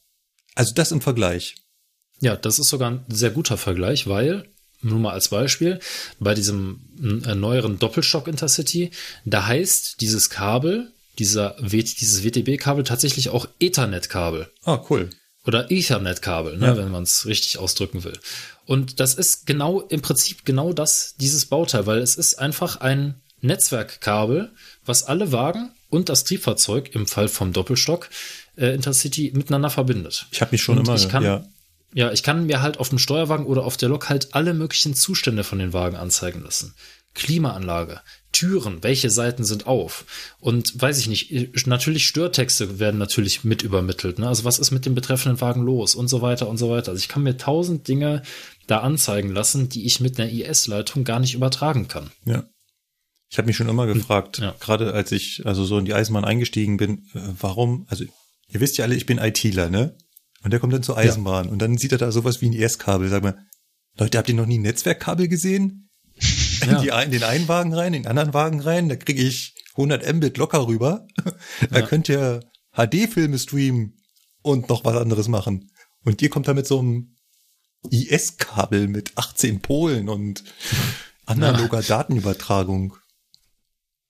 Also ich weiß nicht genau, wie es jetzt ähm, äh, also natürlich der Hintergrund bei dieser ganzen Sache ist natürlich diese IS-Leitung ist schon ja, also die gab die gab's früher, äh, keine Ahnung, vor 30 Jahren schon. Ja, locker, Ne? stimmt. Ja. Korrigiert mich. Also die gibt's halt schon lange, ne? Weil Ja. es muss ja irgendwann mal, muss ja eine Verbindung vom Wagenpark zur Lok muss ja mal da sein, ne? Und ich denke mal, spätestens seit äh, der Baureihe 103 gibt es dieses diese Leitung. Und die ist natürlich normiert in der UIC, damit halt alle möglichen Wagen halt mit diesem System ja, klarkommen. Untereinander kompatibel sind, ja. Genau, und damit halt nicht, wenn ich, keine Ahnung, zum Beispiel den Zugführer anrufen will, auf einmal im Bordbistro das Licht ausgeht. Ne? Wäre ja doof. ja, nur mal so als Beispiel. Ne? Kommt auch vor, hat aber dann andere Gründe. genau. Naja, jedenfalls äh, hat, ist halt dieses WTB halt etwas neuer. Also die 101 ähm, kann es teilweise auch. Also wir haben Lokomotiven der Baureihe 101, die mit diesem Metropolitan-Zug fahren können. Das ist ja so ein besonderer Intercity im Prinzip.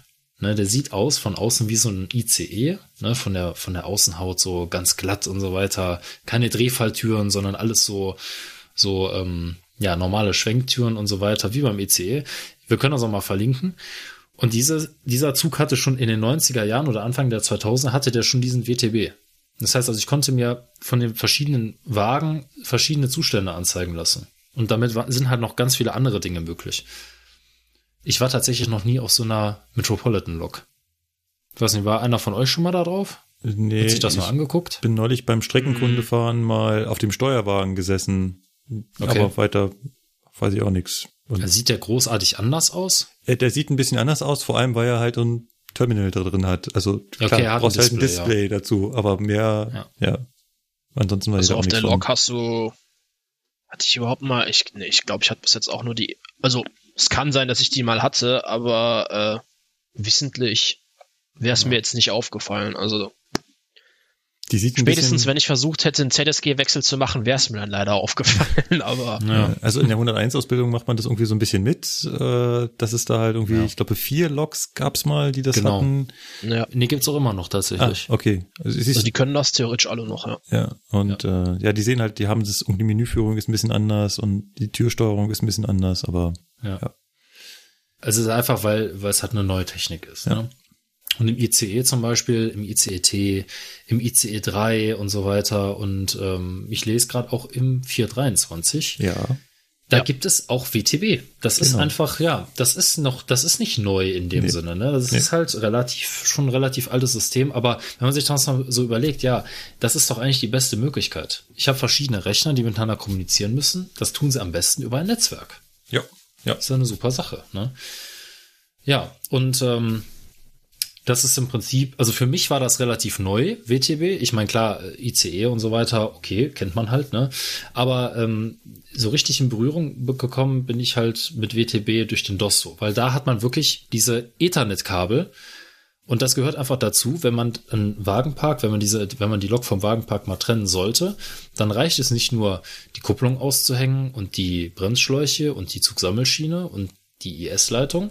Die, der Wagen hat nämlich tatsächlich, oder die, dieses Fahrzeug hat tatsächlich noch eine IS-Leitung. Sondern es gehört halt auch dazu, die EP-Leitung und halt diese Ethernet-Leitung mitzukuppeln und zu entkuppeln. Ja.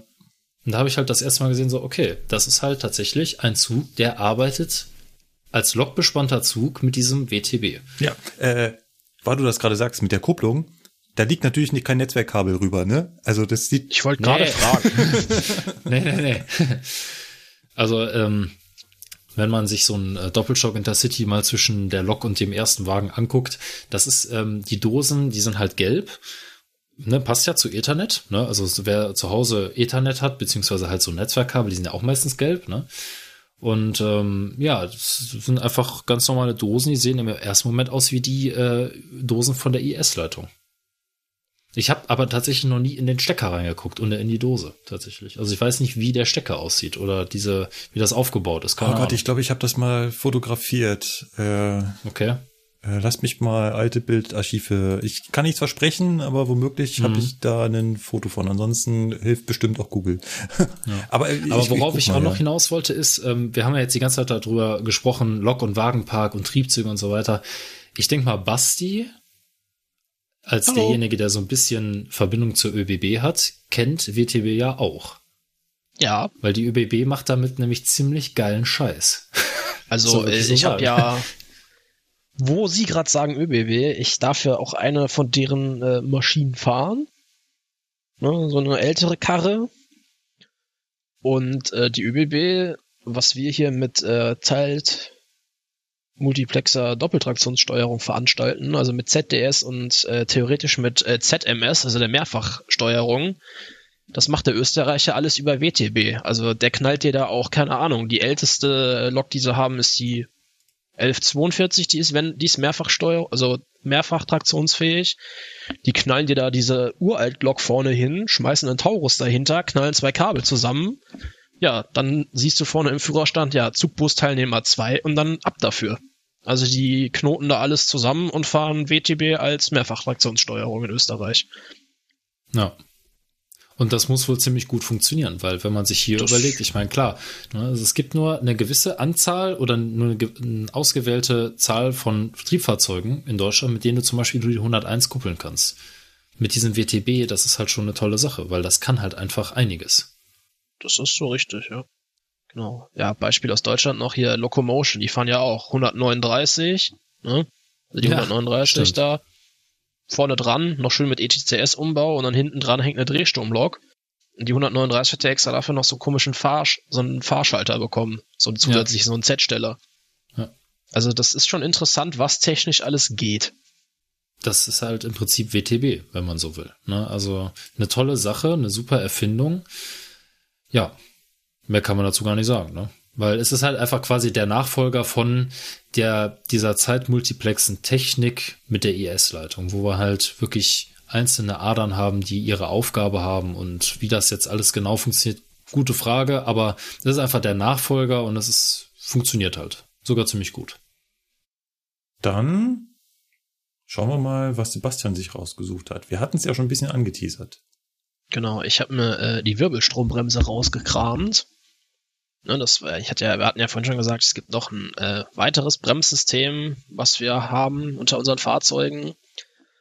Ähm, wenn man jetzt so ganz unbedarft, laienhaft am Bahnsteig steht, vor so einem ICE 3, könnte man natürlich jetzt der Meinung sein, ja, das ist doch eine Magnetschienenbremse.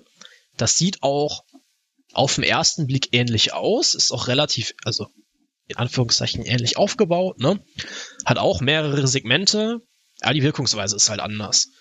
Ähm, die Magnetschienenbremse, die wird ja wirklich auf den Schienenkopf abgesenkt und saugt sich dann nah auf den Schienenkopf fest, heißt, da findet ein mechanischer Kontakt statt. Darüber wird die Bremswirkung erzielt. Und so eine Wirbelstrombremse, die arbeitet mit Magnetfeldern. Also die wird auch abgesenkt. Ich meine, sieben Millimeter über den Schienenkopf oder irgendwie so. Also relativ dicht. Ja. Sieht auf den ersten Blick so aus, als wird das schleifen. Tut es eigentlich aber nicht. Ja, und da wird vereinfacht gesagt, das gleiche Prinzip wie beim Transrapid angewandt, nur halt andersrum. Also wir erzeugen ein Magnetfeld in der Schiene, wir erzeugen ein Magnetfeld in diesen Segmenten da und dann zieht quasi das Magnetfeld in der Schiene, weil es halt andersrum polt, quasi den Zug zu sich hin und dadurch entsteht eine Verzögerungskraft und dadurch wird der Zug verlangsamt. War das jetzt so verständlich? Korrigiert mich? Ja, im Prinzip ist es ähnlich der Magnetschienenbremse, nur dass sie, dass die Wirbelstrombremse keinen wirklichen Kontakt zur Schiene herstellt. Also der große Unterschied ist tatsächlich, also die Magnetschienenbremse, da entsteht, wird einfach nur magnetisiert, nur der Bremskopf der Magnetschienenbremse bestromt und magnetisiert. Und die Wirbelstrombremse erzeugt halt über Induktion in der Schiene auch noch ein Magnetfeld und darüber bremst das halt. Hat diese Bremse benutzen wir halt auch beim ICE auf den Schnellfahrstrecken hier von Köln nach Frankfurt Flughafen und von, wo geht die los? Ingolstadt nach Mhm. Nürnberg. Ja. Also auf der NIM.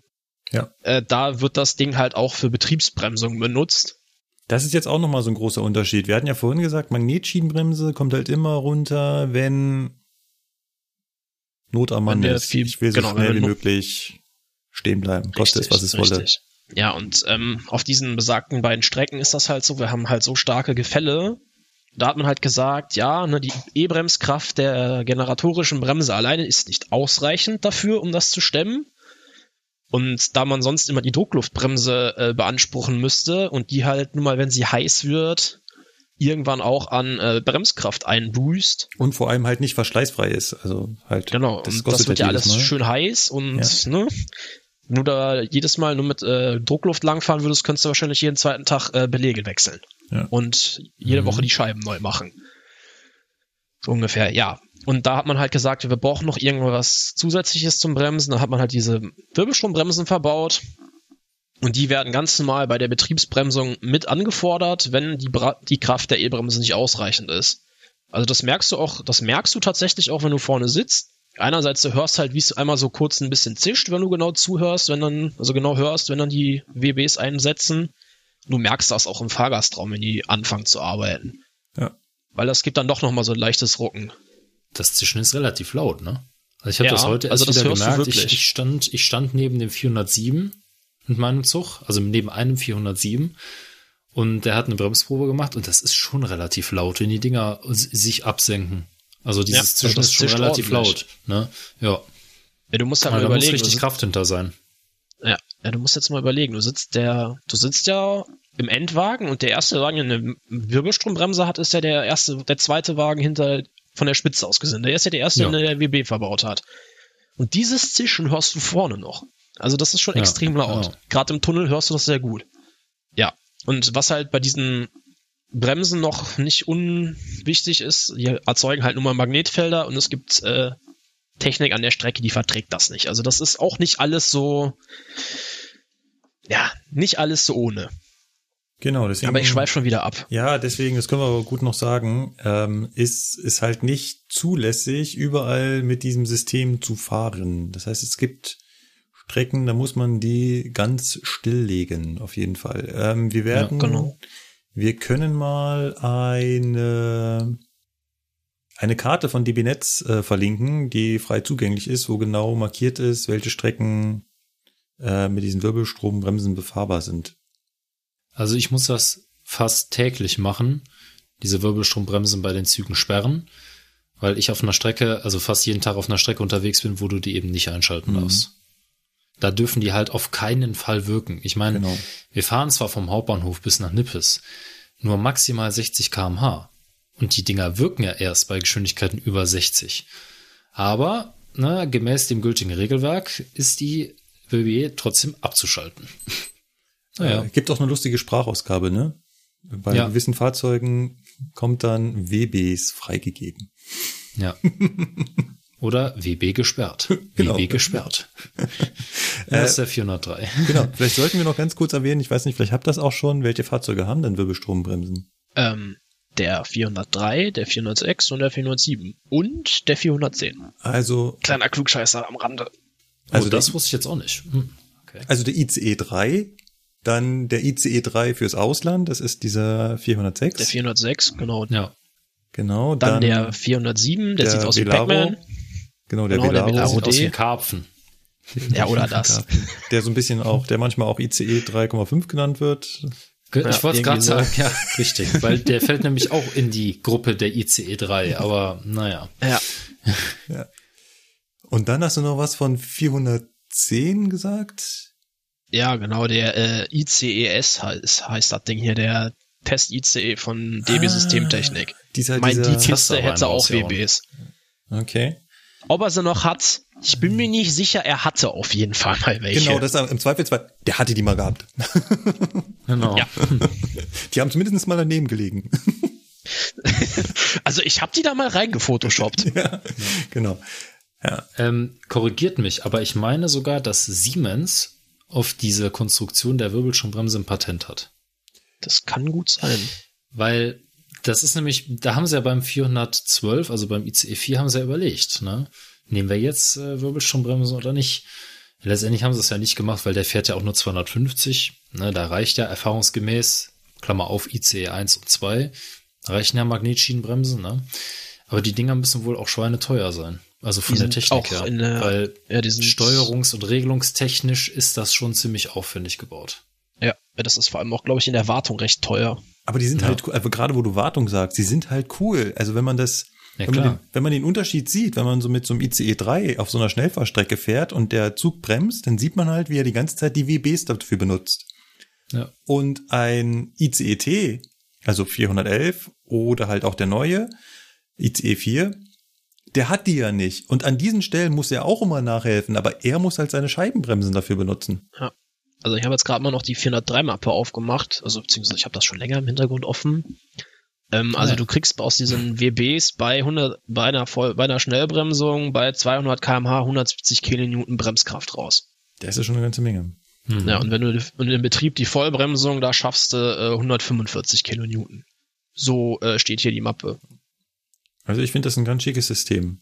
Ja. Und Erregerleistung äh, steht hier was, äh, 688 Kilowatt pro Triebzug bei 200 Grad Celsius. Also Ja. die Dinger werden scheiße heiß im Betrieb, ne? Ja. Also wenn du Also da die- wirklich die die, ganze Zeit voll Strom reinballerst, Die machen auch die, die, die Schiene heiß. Also die wird richtig, auch warm. das ist ja noch so ein Grund, warum die Strecken ertüchtigt sein müssen. ja, aber das ist jetzt nicht so warm, dass da die Schwellen wegbrennen. Aber Nein, äh, ja. weiß nicht, was, ich habe mal was gelesen, die werden irgendwie 80 Grad warm oder sowas, irgendwas in dem Bereich. Also wirklich. die Schienen werden nicht ganz so warm, diese Magnetblöcke vom äh, ICE, die werden schon durchaus mal warm. Ah, sehr, sehr cool. Gut, bleibt noch ein Begriff mit W übrig und das ist was, ja, als ich das erste Mal gehört habe, fand ich das sehr lustig und zwar eine Windla.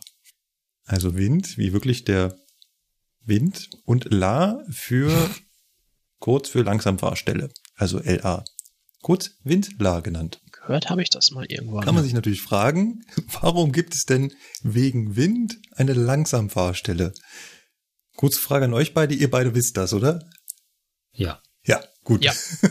Habe ich nur in Realität noch nie gesehen. Nee, ich, ich auch nicht. Ah, Aber alles schon mal in der Ausbildung gehört. ah, okay. Genau. Seht ihr, für mich ist das ganz neu. Hättet ihr mir das vor einem halben Jahr erzählt, hätte ich euch wie verrückt gehalten. Danke. Ja, so eine Macke wegen Wind, ist klar.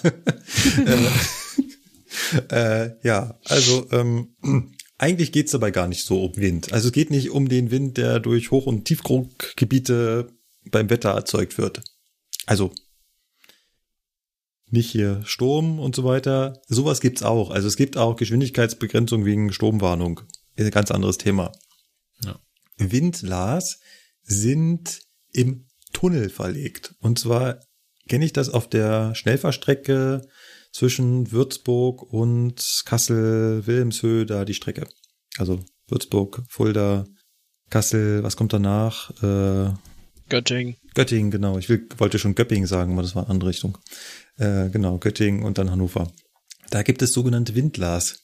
Das heißt, innerhalb des Tunnels sind, kommen einem ja Züge entgegen. Und da hat halt irgendein schlauer Mensch irgendwann mal ausgerechnet, hm, da ist womöglich der Wind, der durch das andere Fahrzeug erzeugt wird, so stark, also sprich, der, der, wie nennt das, äh, wie nennt man das, was vor den Zügen ist? Diese, Mhm, ja. dieser, Ja. Dieser, Die Druckwelle. die Druckwelle, genau, die man da so mit sich führt, so stark, dass sich andere Fahrzeuge damit äh, so stark beeinflusse, dass die womöglich im schlimmsten Fall gar entgleisen könnten. Deswegen hat man da gesagt, da müssten die Züge, die davon betroffen sein könnten, ein Stück langsamer fahren. Äh, ich weiß was. Wir hatten ja ganz am Anfang über diesen Echo Ray gesprochen, ne? Ja, In Bezug auf die LZB. Es soll, also ich weiß es jetzt gar nicht. Ich klärt mich, da müsst ihr mich vielleicht mal aufklären. Ich habe das jetzt gar nicht mehr so im Knopf, äh, im, äh, im Knopf, im Kopf. ähm, ähm, der 402, also der ICE 2, der hat ja die Besonderheit, dass er keine zwei Triebköpfe hat, sondern dass ja der einen Triebkopf hat und einen Steuerwagen. Und dieser Steuerwagen ist ja relativ leicht, weil da ist kein Trafo drin, da ist natürlich keine großartige Technik drin, der ist halt einfach leicht, ne? Und ähm, dieser Echo Ray, also der Alvin Mesche, da hat er erzählt, dass wohl die LZB, dass man der sagen kann über den Zugdateneinsteller, hey, ich bin ein Fahrzeug, das windempfindlich ist. Das also eine Achslast hat, die nicht so hoch ist, also gegen Seitenwinde empfindlich ist, in Bezug auf Entgleisungen. Stimmt das? ja, da hat der Echo Ray vollkommen recht. Okay, weil ich wusste jetzt gar nicht, weil, ja, Ja, das ist dann, ich meine, Bremsart 7 ist das. Genau, Ne? das ist einfach Das die Bremsart. Fahrzeuge. okay, und der, der TK hat ja Bremsart 9, ne? Ist so richtig? Nee, warte mal. Ja, der TK müsste Oh, warte mal. Bremsart Oh, 9 oh. haben. So wie, Boah, ich, weißt du, das sind so Sachen, da achte Ja. ich fast nie drauf. Das Ach, kannst du du, das auch. kannst ja raus, das, das kannst du ja rausschneiden, aber das sind so, so Dinge, ja, das, da fummelt einfach keiner rum. Genau. Die, das bleibt, die erste Zahl, die bleibt immer. Alles andere wird damit Richtig. immer rumgefummelt. Genau. Aber, ja, Bremsart 7, genau. Genau, wegen also Der Windanfälligkeit. Steuer, ja. also der, äh, wie nennt man das? Nicht Steuerwagen, sondern der, also Was? Doch, Steuerwagen. Doch, 808. Also die- genau, also der Steuerwagen. Steuerwagen müsste eine Bremsart 7 haben und der Triebkopf Bremsart 9. Ja. Aber- Ja, der Dreier hat ja auch Bremsart 7. Genau, aber leg mich da nicht fest, ich habe keine ICE-Ausbildung. Also ist ja so gesehen auch windanfällig, ne? Ja, der ist auch windanfällig. Der Dreier. Extrem. Der Dreier, Extrem. Okay. Also hier, wo das letzte große Unwetter war, so kleiner Exkurs, ne, passt jetzt eigentlich genau dazu. Wann war das? Jetzt ein paar Tage her, da bin ich Richtung Duisburg gefahren, da fährst du ja theoretisch 200, ne?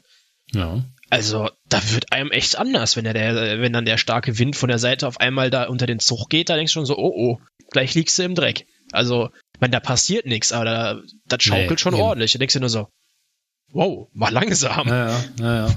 Das ist wohl richtig. Also ich Ja, kannte aber das da jetzt kommt, zum da komme Beispiel ich halt halt gerade so drauf, ne? Wegen Genau. Windlar. Das ist ja, ich glaube auch, das ist auch das, was der Alvin Meschede da erzählt hat, dass man eben das, also die, die LZB, die muss ja irgendwie wissen, was ist das jetzt hier für ein Zug, ne? Und das muss ich der ja schon sagen. Also Genau. durch diese Bremsart, sieben jetzt in dem Fall, ne, sage ich der halt, pass mal auf, ich bin halt ein Fahrzeug, also das, ich bin das führende Fahrzeug und ich bin windempfindlich. Ja. Und wenn es Genau. halt echt windig ist oder es Stellen gibt, die besonders windanfällig sind, zum Beispiel so richtig tiefe Schluchten, wo da eine Brücke drüber führt, ja, dann kann man der offenbar sagen, der LZB, pass auf, an der Stelle darf, dürfen Fahrzeuge, die als Führ, also Züge, die als führendes Fahrzeug Bremsart 7 haben, nur, weiß ich nicht, 200 fahren oder so. Das ist halt schon eigentlich eine total super Sache, ne? Genau so sieht das aus. Ja, ich habe noch irgendwie gelernt, also mir hat man noch erzählt, da auf den Schnellfahrstrecken sind ja auch so Windmesser, ne? Ja. verbaut, dass die das dann wohl irgendwie an die Streckenzentrale kommandieren und die dann sagt, ja, pass auf, dann darf der und der Zug jetzt dann an der Stelle nur noch langsamer fahren. Wie gesagt, ich habe das auf der KLM noch nie gesehen, aber diese Windmesser gibt's. Die habe ich gesehen, das ist Ja, richtig. die habe ich auch schon mal gesehen, das Moment, stimmt. vielleicht kann ich da kurz einhaken. Erstens, was Gerne. ist KRM? äh, Entschuldigung, Schnellfahrstrecke Köln-Rhein-Main, kurz KLM. Genau. Und äh, die Windmesser sind ganz wichtig. Und zwar äh, geht's hier nochmal, also ich glaube, da kommen sie auf jeden Fall vor, beim Selbstrettungskonzept muss ein Zug, der in Ach einem ja. Tunnel steht, Ah ja, geräumt werden, muss dir der Fahrdienstleiter sagen, aus welcher Mhm. Richtung der Wind kommt. Ja, Da brauchen stimmt. die Leute den Windmesser. Siehste, Stimmt, ewig da war- kein SAK mehr gehabt. Ja, tete. Markus, Da ist danke, dass du mich nochmal aufgegleist hast. Ja, Ich war da Markus, gerade erst. danke. ja. ja, Ja. wunderbar. Wieder was gelernt. ja, Genau, genau. Also das zum Thema Windler äh, fand ich fand ich sehr lustig. Ähm, ja, Gott, wir sind ein paar Profis. Ey. Das zeige ich dir. wir sollten unseren Slogan ändern. Profis bei der Eisenbahn. ja, ja, auf jeden Fall. Die Eisenbahn aus Sicht von Profis. Was? Ja, genau. Wir philosophieren darüber, ja, die Windmesser und so weiter. Ja, Leute, SRK, ne? nur mal so nebenbei. Morgen. Ja, Ja, solange Na ja. irgendjemand von uns das noch einfällt. Äh, Ja, gut. das, Gut, das, das Gute ist, ich bin bei SRK raus, weil ich transportiere keine Fahrgäste. ja, noch nicht. Das Gute Ich kann ist- mir das, ich, ich kann mir das erlauben. Das Gute ist, ich verweise im Zweifelsfall, ja, ich, äh, der TFA muss das ja auf jeden Fall wissen. Ja, Dittem. ja, Markus, äh, das ist jetzt ein Problem. sag mal, Markus, du bist doch Ausbilder, du musst das doch wissen. Oder um Genau. es mit den Worten von unserem Disponent zu sagen, Markus, Frage. Ja. Ja. Naja. Ich leite meinen Unterricht auch immer mit den Worten ein, ihr wisst ja, ich bin neu hier. So will ich das, glaube ich, auch machen. Zehn Jahre später, ihr wisst ja, ich bin neu hier. was? Hast du eine Macke oder was? Das wird mein Slogan. Zum Thema neu. Die Deutsche Bahn hat neue Züge bestellt. Sehen schick aus, oder? Ist auf Ja. jeden Fall mal was anderes, ja. Ja. Also ich, ich finde die tatsächlich schick. Ne, weil, ne, wir haben halt teilweise Fahrzeuge, die sehen halt aus wie ein Schrank, ne? Der sieht jetzt auch nicht besser aus, aber er ist mal anders. Er, ne? er sieht nicht so ganz schrankig aus. schon so ein ja, bisschen, richtig. vielleicht eine Kommode, kein kleiner Schrank. ja, aber, aber habt ihr Also euch mal die Lok angeguckt? Also, Die sieht geil ich aus. finde, die Lok hat Ich, was, äh, ja. äh, mir hat neulich, ein, ein, das war sogar ein Teilnehmer, der hat mir die, die Lok gezeigt. Okay, wir fangen mal von vorne an. Worüber Okay. reden wir? Wir Worum reden über eigentlich? die, wir reden über die ähm, neuen Eurocities, die bestellt wurden, und zwar von der Firma Talgo. Talgo, eine spanische Firma. Wir kennen sie vor allem hier von den alten äh, Nachtzügen. Da hatten wir auch schon Talgo-Züge, sahen etwas komisch aus, hatten so komische äh, Drehgestelle. Da haben sich irgendwie zwei Wagen auf einer äh, auf einem Drehgestell abgestürzt. Äh, ganz Das ist Achse tatsächlich, ne? Nee, nicht wirklich. Das war ja nicht mehr so ein Nee, das Jakobsdrehgestell. ist ein Einachser. ja? Ach so. Ich Ja. guck mal. Dann habe ich nichts gesagt.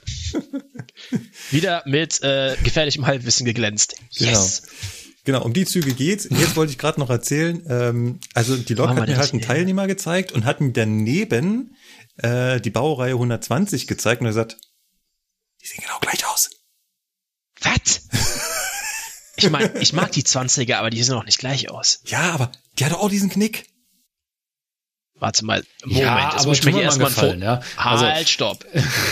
Jetzt muss ich mir hier erstmal ein Foto aus. Talgo. Klickst du Äh. auf, klickst du auf Link, äh, scrollst du runter. Da könnt ihr Hörer natürlich auch ich. machen. Klickt ihr auf Link, scrollt ihr runter, seht ihr Lok. Genau. genau, lieber Zuhörer. Klickst du links, scrollst du runter. Ja. Siehst du. Guckst du. Also, nee, nee. Das hat mit der 20er nicht, viel Nicht, zu nicht tun. meine finde ich. Aussage, ja. Aber äh, ja, es sieht, es sieht jetzt nicht un, unschön aus, würde ich auch Nee. sagen. Äh, schon Also ich gefällig. muss jetzt wohl zugeben, wie ich da nur den Steuerwagen das erste Mal gesehen habe, war so mein erster, ein- erster Gedanke, ja, das sieht aus wie so eine Berliner S-Bahn Ja. oder so eine U-Bahn. Das, war mein, das ist das erste, was mir in den Kopf geschossen ist. Ich sag, ah, weißt du, U-Bahn, okay? Ja. Ja, ja, ja, hat was, hat was davon. Ich meine, die neue Berliner S-Bahn ist ja noch schrankmäßiger. Das ist ja nur wirklich ein Kleiderschrank, der durch die Gegend fährt. Ja. Aber äh, ja, äh, ich weiß nicht, warum, warum haben wir das aufgegeben mit diesen Stromlinien förmig? Ich meine, es gab doch so eine Zeit lang, dass man das so vorne spitz zuläuft. Ich meine, Ich meine, gut, es muss jetzt nicht Ja. so extrem anfangen wie in Japan oder so, wo, keine Ahnung, die Nase gefühlt 20 Meter lang ist, ne? wenn das mal Aber, reicht, wenn das mal reicht, ja. richtig. Aber ich weiß Ich nicht, weißt du, in Zeiten, wo immer, ja, Ähm, Mittelwagenlaufwerk, so heißt offenbar dieses, dieses Rad, dieser, diese Achse. Ja, und das ist tatsächlich einfach eine Achse. Ne? Also auf diese Ja. eine Achse, das ist halt von Talgo tatsächlich ein patentierter, ein patentiertes Bauteil.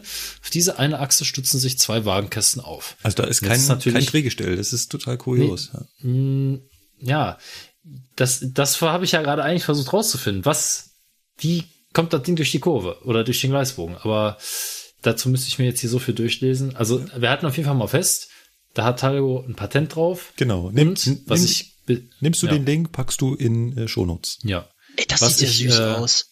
bisher gehört habe, ist auch der ähm, Fahrkomfort soll extrem gut sein. Ja, das habe ich auch Ist ein gehört. Gerücht. Äh, wie gesagt, ich kann es nicht bestätigen, bin noch nie mit den Dingern gefahren, auch mit den alten nicht. Also, keine Ahnung. Ich weiß nicht, ich so habe hier gerade so ein Foto von dem, von diesem, äh, wie heißt das, Mittelwagenlaufwerk. Also Ja. die MG-Bremse sieht ja knuffig aus, ne? so links und rechts jeweils so zwei kleine Segmente. Ja, warte, ich schick. Wo wir gerade bei Bequemlichkeit, also von Komfort waren, das Ding ist, hat einen Tiefeinstieg, ne? Also das soll höhengleich zum Bahnsteig sein. Oh, okay. Das ist total geil. Also Das Schaut ist euch- mal eine wirkliche Neuerung bei schaut uns. euch, an. genau, schaut euch mal ICEs an. Da musst du überall eine Treppe nach oben steigen und die sollen höhengleich zum Bahnsteig sein. Und zwar nicht höhengleich zu einem S-Bahnsteig, der irgendwie 90 Zentimeter über Schienenoberkante ist, sondern höhengleich zu einem Fernbahnsteig. Ja, äh, wenn ich mir jetzt die alten Talgo-Nachtzüge angucke, dann sieht man da ziemlich deutlich, dass auch die schon höhengleich waren. Weil was, wo ist denn der Vorteil an diesen Drehgestellen? Oder also wir sagen jetzt einfach mal Drehgestell. Ob sich das wirklich dreht, keine Ahnung. Aber wir sagen das jetzt einfach mal. Ne? Wo ist der Vorteil an dreht. dieser, an dieser? Ja, also das klar, das Rad dreht sich. danke, Markus, danke. Nein, aber das Rad dreht sich natürlich sowieso, ist ja klar. Aber ob sich jetzt dieses diese Aufhängung da bewegt, ne, oder ob die fest ist, ne? Also wo ist jetzt äh, einfach der Vorteil bei dieser Aufhängung? Das ist wie in der Niederflurstraßenbahn. Also hier in Köln zum Beispiel fahren Straßenbahnen rum. Die haben in der Mitte Niederflurbereich. Der ist auch durchgängig niederflurig. Und in den Antriebsdrehgestellen, das sind dann wirklich richtige Drehgestelle mit Drehzapfen, da sind die Fahrmotoren. Und so wie das Ding gebaut ist, was man auch auf der Internetseite sieht, die, den Link habe ich ja in die, ähm, in das Sendungsdokument geschickt, das ist das erste Bild ganz oben, da kann man einfach zwischen diesen Dingern durchgehen. Und so niedrig ist dann auch der Boden. Der Boden Ja. ist quasi auf Achsniveau. Ja, genau. Ne? Ja. Auf Achshöhe. Ja. Und das ist halt, das kannst du, das schaffst du mit einem Drehgestell einfach nicht. Ne? Und das ist schon eigentlich eine ganz gute Sache. Ja, also das wird ganz spannend. Ähm, die soll auch nicht nur mit der hier abgebildet, also die Wagen soll nicht nur mit der neuen Lok äh, fahren, sondern auch mit einer Diesellok bespannbar sein. Denn die sollen wohl zum Beispiel nach Oberstdorf fahren können. Da liegt noch keine Oberleitung. Ich bin gespannt drauf. Ich finde ihn ganz schick. Mal schauen, was da so kommt. Es wird allerdings noch ein Weilchen dauern, weil alles, was wir jetzt hier sehen, sind natürlich äh, 3D-Render, ne? Also das sind keine Ja, wirklichen sicher. Fotos. Das ist alles noch Ähm, Computergrafik. Nur mal so nebenbei. Ist euch mal eins aufgefallen? Hier steht drin, die Waggons sind extrem kurz. Eine Zugeinheit besteht aus 17 Wagen. Mhm, 17? genau. Äh, wie kurz sind denn die bitte? Also nee, nicht mit zwölf oder so. Also hier steht, ich zitiere mal das, was im TF-Portal steht. Äh, ein Zugverband des ECX besteht aus jeweils einer Mehrsystemlok mit bla, ne, 230 km 17 Reisezugwagen mit 20 Achsen und der Zug wird inklusive der Lokomotive 255 Meter lang sein. so, kann mir jemand Also normalerweise 255 Zug, ne? durch 17 rechnen? Ja gut, plus Lok, ne? Plus, ja. Also 20 ziehen wir Meter. mal, sagen wir mal, die Lok ist wie üblich 20 Meter lang, Ja. bis er bei z- ja, 230 Meter. Also 230 durch Fertig, 17 17. Wagen. Was, die mach mal. 13,50 Meter pro Wagen. Fahre ich mit meinen 12 Ah, ja gar nicht so du? schlecht. Ja. 13,50 Meter. Ach, hör auf. Guck mal hier. Aus den Talgo-Wagen können in den Heimatwerkstätten maximal 28-teilige Züge gebildet werden. Wohlgemerkt, ich bin jetzt bei den alten Nachtzugwagen. Mhm. Ja, Besteht auch aus gerade. jeweils zwei Maschinenendwagen und 26 Zwischenwagen. Bei der DB kamen bisher jedoch höchstens 24-teilige Züge mit 22 Zwischenwagen zum Einsatz. Hör mal, das ist ganz schön, das, das ist ganz schön viel, ne? Also, wenn man sich dazu überlegt, das sind 22 Wagen, ja, ja, aber die sind halt alle nur etwas länger als 10 Meter. Ja. Ne? Also Übrigens die alten, die- die- zum Beispiel die alten Talgo-Wagen von der Bahn, die waren ähm, 13,1 Meter lang. Und der Maschinenendwagen 12,1. Also, ne? Die Krass. alten sind jetzt alle auf dem Schrott gelandet, ne? Ein, eine Garnitur Ja. gibt's noch, alle anderen sind verschrottet. Ist Oder? eigentlich schade, aber naja. Ja. Dann habt ihr, ich wollte eigentlich kein Thema draus machen, aber ganz kurz ansprechen, vielleicht doch. Habt ihr das mit dem Brief eines Lokführers mitbekommen? Oh ja. Yep. Ja. Ähm, es gab einen Lokführer bei Cargo, der hatte so die Nase voll von unserem Unternehmen, dass er sich gesagt hat, er schreibt jetzt mal einen Brief und er schreibt den Brief nicht an die Geschäftsführung oder an seinen Gruppenleiter. Nein, er hat ihn an die gesamte Presse und Bundestagsabgeordnete geschrieben. Indem er breit erklärt, dass er zum einen Lokführer aus Leidenschaft ist, aber dass ihm der Job aufgrund der Umstände keinen Spaß mehr macht. Dazu gehört halt, dass die Eisenbahn gerade nicht so funktioniert, wie sie funktioniert. Ganz kurz, wie ist euch das so? Fandet ihr das eine gute Aktion, schlechte Aktion? Meine persönliche Meinung? Ja? Er, über, er hat in vielen Punkten tatsächlich irgendwo recht. Ja, da, ganz ohne Frage. Also, äh, Ich meine, ich habe das jetzt nach den letzten Stürmen wieder mitgekriegt. Weißt du, da stehen dann wieder irgendwo Fahrzeuge von Regio im Weg, also vom Nahverkehr, die ich fahren darf, aber ich darf die nicht anpacken. ja, oh, Ne? So Sachen. Also Ja, er, hat, er hat mit vielem irgendwo recht. ja, Ob das jetzt der richtige Weg gewesen ist, ja, da kommen ne, wie wir er aber schon auch, sagt, Da kommen wir aber auch nicht mehr hin. Also da würde ich ganz ehrlich, ja, Nein, natürlich wäre das toll, wenn, nicht. wenn ich sagen könnte, hey, komm, ich fahre den Regio-Zug noch schnell. Ich meine, ich habe eh Gastfahrt drauf. Das sind Zustände, die hatten wir halt früher, ja, aber da werden wir nicht mehr hinkommen, weil das halt wirklich ganz, ganz anders funktioniert. Also, ja, da werden wir nicht mehr hinkommen. Ne? Aber ich, ich kann seine Intention dahinter verstehen Ja. und dass ihn das wurmt. ja, aber Man- genau das ist halt für mich auch so ein Zeichen. Ich glaube, hatte so das Gefühl, als ich das gelesen habe, er ist halt so ein bisschen auf dem Trip, ja, Bundesbahn war toll und früher war alles besser. Ja, den Eindruck hatte ich teilweise auch, muss ich ehrlich sagen. An manchen Punkten ja, klar.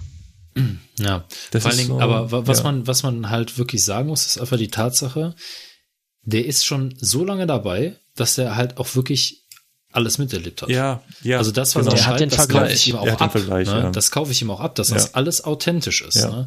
Aber natürlich sieht man natürlich ganz klar die Intention, dass natürlich früher bei der Bundesbahn alles besser war, so gesehen. Ja, das, Das ist halt so ein bisschen Schönreden des Frühjahrs Ja. und äh, die Bundesbahn Ja, das war an ganz vielen, Hinterhertrauern. ja, dieses Hinterhertrauern. Und die Bundesbahn war an ganz vielen Stellen nicht schön. Und sie War war, sie definitiv nicht, ja. unheimlich teuer, dreckig. Also da können wir ganz viele Punkte aufmachen, die damals nicht funktioniert hat. Deswegen finde ich dieses Verherrlichen der Vergangenheit halt immer so ein bisschen fragwürdig. Nichtsdestotrotz, er hat halt an vielen Stellen natürlich äh, klar, ich meine, er ist, recht. er ist da im täglichen Geschäft und bei vielen Sachen kann man sich halt fragen, okay, muss das so laufen? Ja, ich weiß nicht, ob man da jetzt unbedingt, ja, ich bin immer so der Punkt und wir kommen gleich im Feedback da auch nochmal drauf zu. Hat das jetzt was gebracht? Ja, vielleicht hat es etwas gebracht, weil es ist ja in der Öffentlichkeit schon irgendwie so ein bisschen angekommen. Ne? Also vielleicht hat das nochmal zum Nachdenken angeregt. Ähm, es wird sicherlich nicht so sein, dass äh, äh, die Bundesregierung übermorgen beschließt, hey, wir machen wieder die Bundesbahn. Das wird sicherlich nicht passieren. Aber es hat mal zum Nachdenken angeregt, was eigentlich so los ist. Ja. Das denke ich schon. Aber naja, ob das jetzt wirklich so viel Auswirkung hat, bleibt jetzt mal dahingestellt. Wir kommen ja gleich im, äh, in der Feedback-Ecke noch zu einem äh, solchen Thema. Da können wir vielleicht noch ganz kurz zwei, drei Worte zu verlieren. Von daher würde ich direkt zur Feedback-Ecke überleiten und mal den Sebastian bitten, was muss man denn tun, um hier in der Feedback-Ecke aufzutauchen? Was man dafür tun muss. Mhm. Ja, ein, einen äh, inhaltlich sinnvollen und äh, sachlichen Kommentar schreiben auf unserer Blogseite, auf Facebook, auf Instagram, was haben wir noch? Twitter, machen wir noch YouTube? Machen wir das noch? Ja, eher schlecht als Ja, theori theoretisch auch auf YouTube Ja. und äh, auch gerne per E-Mail. Äh, E-Mail-Adresse auch äh, auf dem auf der Seite, Internetseite einsehbar, ne? also hier zugfunk-podcast.de. Da einen Kommentar schreiben und dann äh, hoffen. Nein. also, ne, über Anregungen sind wir natürlich immer dankbar und ja, wenn es da unsererseits die Meinung gibt, da wäre noch mal was zu, zu sagen, dann findet man's auch, äh, findet man auch den Weg hier in die Feedbackrunde. Ja. Kommen wir zur ersten Frage. Und das ist eine Frage, die hat mich so ein bisschen, die hat mich so ein bisschen aus dem, die hat mich so ein bisschen kalt erwischt, würde ich mal sagen. Also es war die Frage Ja. eines Hörers, den ich persönlich kenne. Und Aber nur flüchtig. nur flüchtig, genau. Und war das, wir hatten in, in, in der letzten Folge das Thema Geschwindigkeit. Wie schnell dürfen wir fahren? Und da habe ich gesagt, wir fahren maximal so schnell, wie zulässig ist und keinen kmh, auch nicht einen halben mehr. Wir fahren eher drei kmh langsamer, als dass wir einen halben kmh zu schnell fahren. ja. So, und dann fragt halt der Hörer, wieso kann man nicht einfach auf einer geraden Strecke halt, wenn man Verspätung hat, etwas schneller fahren? Da können wir ein bisschen was reinholen. Also jetzt klar, in der Kurve und Weichen, kein Thema, aber hier, gerade Strecke, da geht ja was. Ja, einfach nee. Weiß ich nicht. Das ist einfach so, das kriegt man immer wieder eingetrichtert. Das mag ja sein, dass das geht, aber wir machen das einfach nicht. Punkt. Ja. Ich Also weiß mal, nicht, das, das käme mir nie in den Sinn. also mal, mal ein kleines Beispiel. Ähm, ich fahre mit meinem Zug, gebildet aus einer 245 und Dostos. Eine Strecke entlang, die kenne ich gut, da gibt es kilometerlang kein Signal, relativ gerade. Die Strecke ist für 160 kmh ausgelegt. Meine 245 kann 160 kmh fahren. Schafft die. Trotzdem habe ich einen Fahrplan, da steht 140 kmh drin. Woran liegt das? Weil die Wagen, Doch so keine MG. weil die Wagen hinten sind nur auf 140 kmh zugelassen. Die hatten keine MG-Bremse. Sei es drum. Hm. So. Jetzt könnte man ja fragen, ja, du kannst einfach schneller fahren, oder? Hält dich doch nichts von ab. So, hat er recht, hält mich nichts von ab. Also es gibt keine technische Einrichtung, die mich davon abhalten würde. Die Lok kann das. Die weiß nicht, dass Ja. da hinten 140 kmh Wagen dran sind. Kann ich auf den 10 Kilometer zwischen Buchloe und Kaufering nochmal gut eine Minute reinholen. Du gibst natürlich gemäß dem gültigen Regelwerk die in den Fahrplanstammdaten angegebene Höchstgeschwindigkeit in den Zugdateneinsteller ein. Deswegen hält dich die Technik dann davon ab. Ja. Also, gehen wir jetzt mal von diesen technischen Details weg. Die Frage ist ja, Ja. warum machen wir das nicht einfach? Ja, weil wir es halt nicht dürfen. Und Warum? Ja. Ja. ja. Weil. Jetzt, ist, also jetzt erklär das mal so einem Unbedarften, der nur den Straßenverkehr kennt und sagt, na ja klar, steht da 120 an der Strecke, äh, also an der Autobahn. Und klar weiß ich, warum da 120 sind, weil es halt Unfallschwerpunkt, keine Ahnung. Aber hier ist nichts los, gerade Strecke, Polizei sehe ich auch nicht. 140, yippie. Warum mache ich Also, das nicht bei der Bahn? Der erste Grund ist natürlich mal ganz einfach. Das, was wir da unter uns zu fahren haben und hinter uns zu fahren haben, ist ja erstmal gar nicht unser Eigentum. Das heißt also, ich muss damit extrem sorgfältig umgehen, weil das ist das Eigentum von meinem Arbeitgeber im Zweifelsfall. Ne? Wenn ich auf der Autobahn entscheide, ich fahre mit meinem Auto jetzt, äh, weiß ich nicht, schneller als die zugelassene Höchstgeschwindigkeit, dann ist das ja okay. Jetzt können wir natürlich sagen, ja, ich kann aber auch mit dem Mietwagen 40 km/h schneller fahren als erlaubt. Naja, das ist richtig. Ne? Dann gehört das Auto auch nicht mir, so gesehen. Aber wir haben ja auch noch Güter oder Personen, die wir transportieren. Und für die haben wir ja eine Verantwortung. Jetzt können wir natürlich wieder sagen, na gut, ich habe ja auch Leute bei mir hinten im Auto sitzen und so weiter. Ja. Letztendlich ist das, was ich gerade gesagt habe, bringt uns irgendwie auch nicht weiter. Ne? Also, da war jetzt keine argumentative Struktur hinter, aber ich wollte mal was sagen. Aber ich, So, Leute, jetzt seid ihr dran. Leute, ich, ich, ich finde das total toll. Es ist so, ich bin da scheinbar nicht der Einzige, der total äh, in Schläger Ja, das kommt und, ja. und das erklären soll. Also ich würde dann anfangen, so ihr habt ja ein Weilchen drüber nachgedacht und sagen, ja, es gibt halt technische Details an meinem Zug, mein Drehgestell, meine Bremsen und so weiter, die sind halt auf einer bestimmten Geschwindigkeit ausgelegt. Und wenn ich jetzt schneller fahre oder schneller fahren würde, dann weiß ich ja nicht mehr, wie die sich verhalten. Womöglich wären die zu heiß, wenn ich danach abbremse. Oder womöglich sind die Vibrationen dann zu stark. Womöglich läuft der Wagen dann nicht mehr sauber. Stichwort Sinuslauf. Der ist ja auch Ja, festgelegt. klar. Das sind alles technische Details, die kann ich selber gar nicht abschätzen. Dann verlasse ich mich darauf, dass das, was da in den Unterlagen steht, das Richtige Dass ist. das seine Richtigkeit hat, ja. Das ist halt, ich würde sagen, man kann es einfach persönlich als Lokführer nicht abschätzen, was das für Folgen hätte, wenn ich an dieser Stelle schneller fahren würde. Ich weiß, ich, ich weiß es einfach nicht. Kann, können meine Wagen das? Kann das die Strecke an der Stelle? Ist das signaltechnisch zulässig? Das weiß ich einfach nicht. Deswegen mache ich es nicht. Und unsere Parameter sind halt genau durchgerechnet. Das ist halt, glaube ich, ein bisschen anders als beim Auto. Beim Auto würde ich sagen, habe ich das Auto so weit unter Kontrolle und kann halt selber abschätzen, was passieren würde, wenn ich jetzt 10 km/h schneller fahre. Oder ich traue mir das, oder zumindest glauben wir das als Autofahrer, dass wir das Naja, abschätzen das- können. das Womöglich ist das nämlich. überschätzen Also wir uns da auch sehr schnell. Ja, Ja. durchaus. Das ist halt, ich, das ist wirklich unheimlich schwer irgendwie zu erklären. Ja. Also, Ja. Ich weiß nicht, also bei mir ist es so, das würde mir einfach in irgendwie tief in mir drin widerstreben, zu schnell zu fahren. Spricht für deine Ausbildung? Also auf, dem, Ich- auf dem Zug jetzt. Ja. Was ich beim Autofahren veranstalte, ist ja eine andere Sache. Ja. äh, wolltest du was sagen? Nee. Aber ja, aber bei der Bahn ist es halt was was ganz anderes. Und das liegt halt daran, dass wir das persönlich einfach in dem Moment überhaupt nicht nicht absehen können. Wir haben Bremswege, die sind mehrere hundert Meter. Wir können überhaupt nicht verantworten, was ist, wenn ich jetzt 10 km/h schneller fahren würde. Was ist denn mit meinem Bremsweg? Wird der so lang, dass ich irgendwo rüberrutschen könnte? Ich habe einen guten Grund, warum wir das nicht machen. Sag an. Wenn wir zu schnell fahren und es passiert irgendwas, dann bist du auf jeden Fall am Arsch, Das wenn der kommt- Staatsanwalt irgendwas zu meckern hat. Das Dann noch- bist du auf jeden Fall Ja, dabei. Ja, aber das ist beim Autofahren natürlich auch so. Also, wenn die Geschwindigkeitsbegrenzung überschreitest und es passiert irgendwas, dann musst du noch nicht mal schuld sein, kriegst du bestimmt eine Mitschuld. Ja. ja, bei uns ist es ja sowieso immer so, dass sie gucken, können wir dem irgendwie. Hat der irgendwas falsch gemacht? Und natürlich, wir haben natürlich eine Aufzeichnung, Stichwort PZB, die ständig mitschreibt. Das ist ja so eine Art Fahrtenschreiber. Ja, beziehungsweise halt die, die DSK, ne? Genau. Also, Und- Entschuldigung, ein bisschen Klugscheißer. Ja, immer raus aber, damit. Ne, bisschen Immer kommen lassen. Genau, deswegen kann man uns natürlich im Nachhinein immer kommen mit, na, mal ein bisschen zu schnell unterwegs. Mit Sebastian. Du wolltest doch morgen Kaffee trinken. Komm doch mal vorbei. Ach nee, nicht schon wieder. Ja, genau. Nicht schon wieder vor allen Dingen.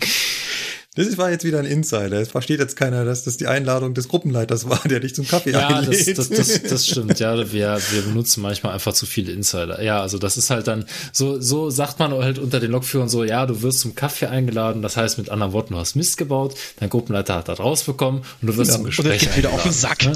Genau. Auf den Sack bekommen haben wir auch von unserem nächsten Hörer, und zwar dem Bernhard. Äh, Bernhard meinte, und da ging es nochmal um das Thema Privatbahn.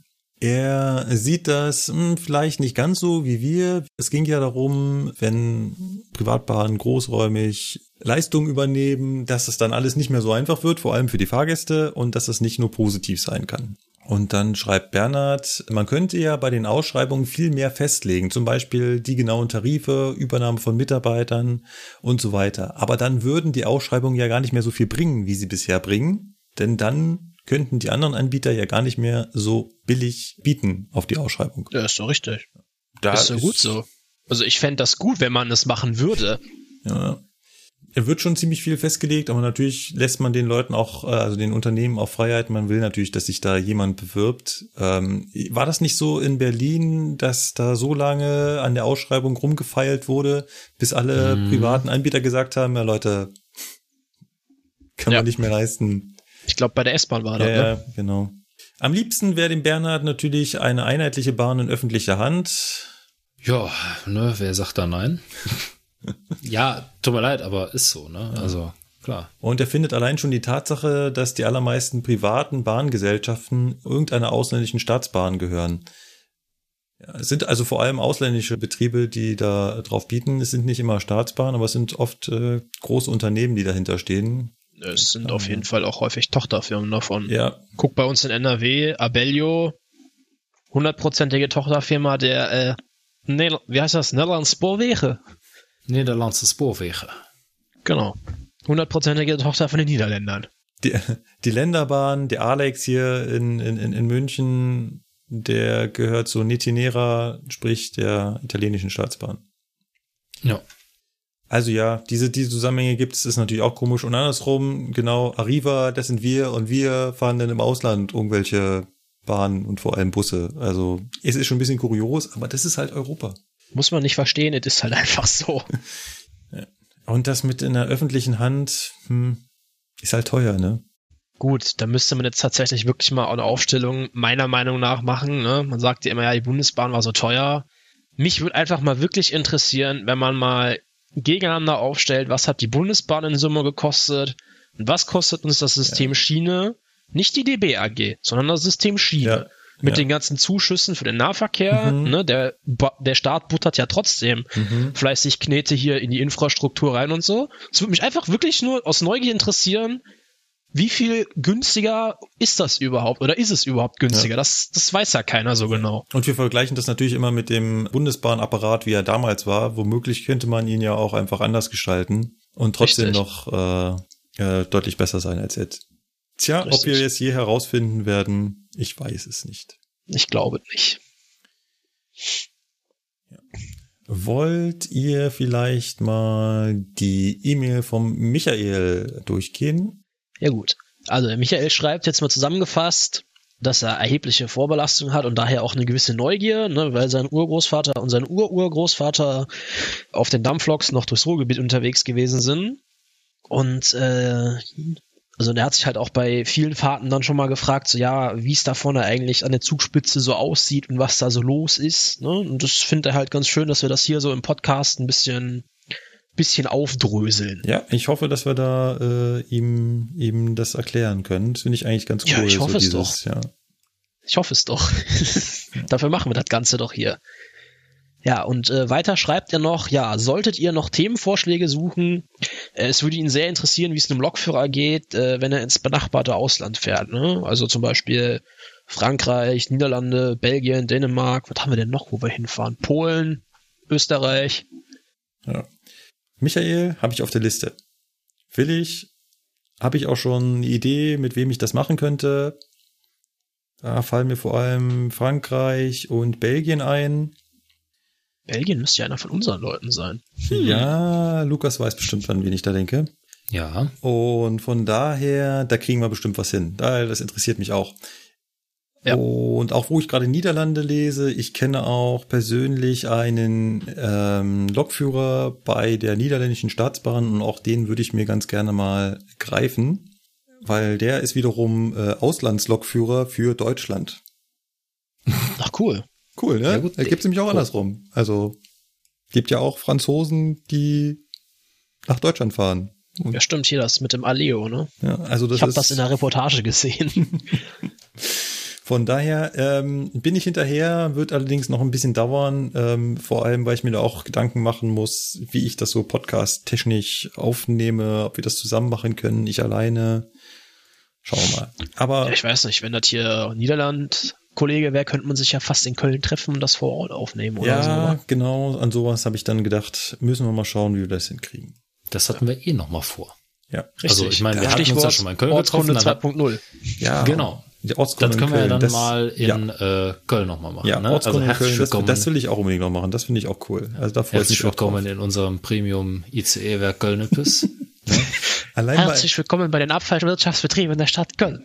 Allein, allein mal in Nippes zu sein. Das klingt so, Bett. ich, euch ist Ja, schon ja. klar, dass das für euch, für Außenstehende immer wie Nippel klingt, oder? Ja, klar.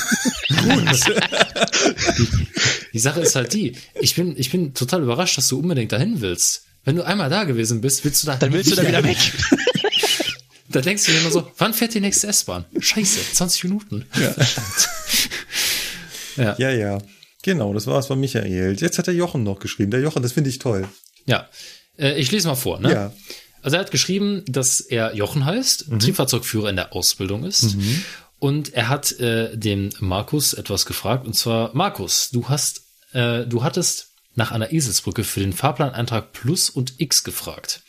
Ich merke mir den Betriebshalt mit Plus, weil das T an dritter Stelle wie ein Plus aussieht. Vielleicht hilft das ja. Herzliche Grüße aus dem Norden, Jochen. Geil. Ja, Markus. Da, merkt ihr das doch einfach mal. Mensch. Immer dieser Markus. Ja, wir hatten, ich hatte das, ich hatte das Thema, mit diesem Markus. Ja, Mann, Mann, Mann. Unser Markus. ich hatte das Thema mit den Quereinsteigern neulich, auch äh, das Plus und das X und habe dann auch mich da hingestellt und gesagt, Leute, das verwechselt man gerne. Und dummerweise wird danach in den Prüfungen immer gefragt. Ich persönlich habe dafür leider keine Eselsbrücke. Habt ihr vielleicht eine Idee, woran man sich das merken könnte?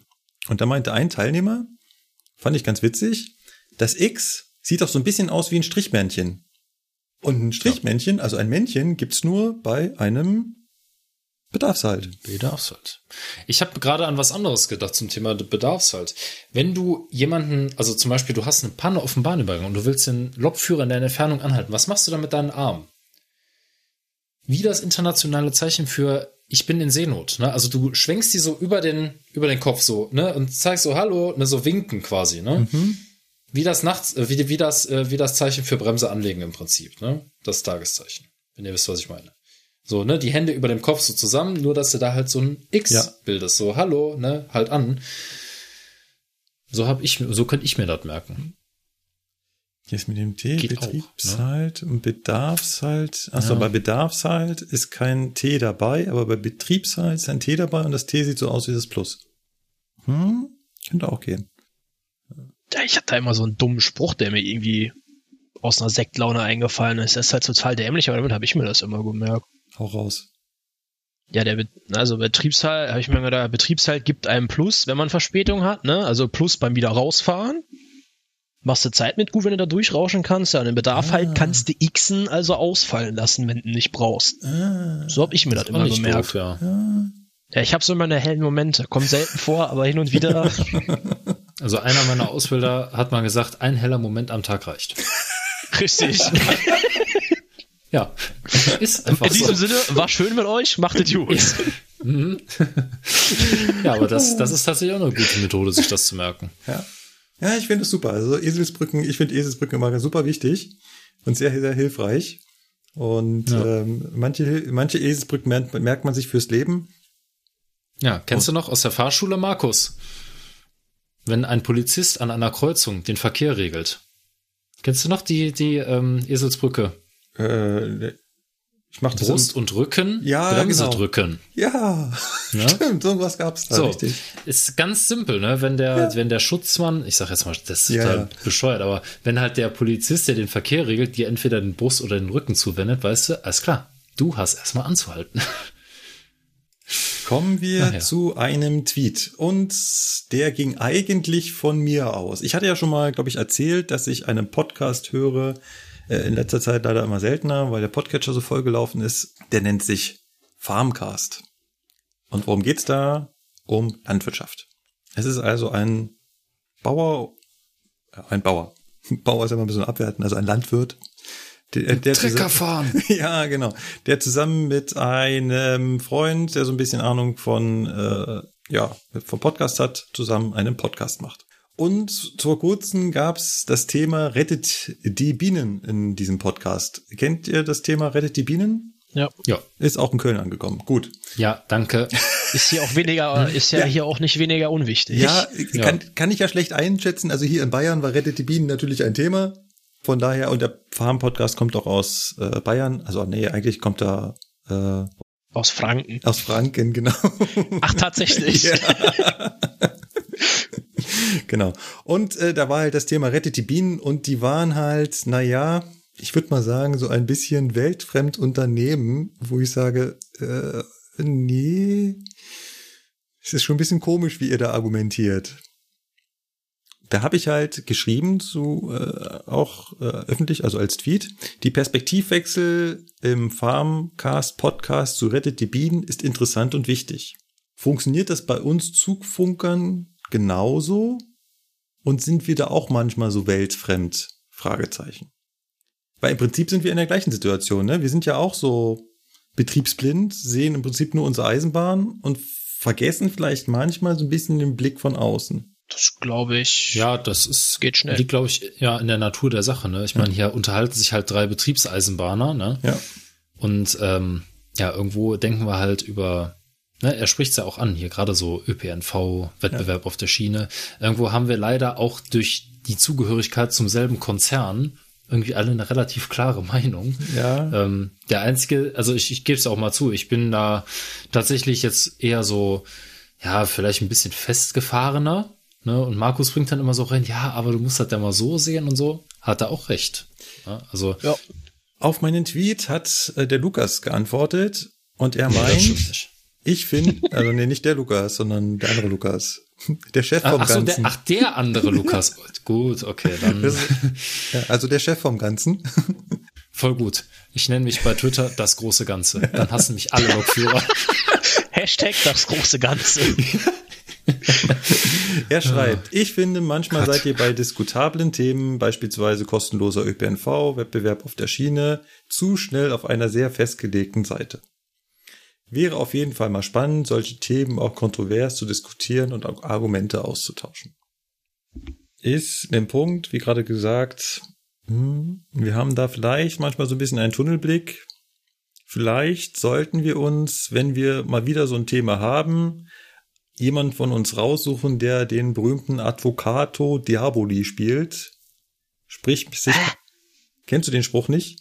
Kannst du mir das, kannst du das mir einfach im äh, Realschüler jetzt bitte mal erklären? Ja, also einen, der in einer Diskussion absichtlich wieder seines wieder seiner eigenen Überzeugung die andere Seite einnimmt, um genau so eine Diskussion hervorzurufen. Ach so, ja, okay.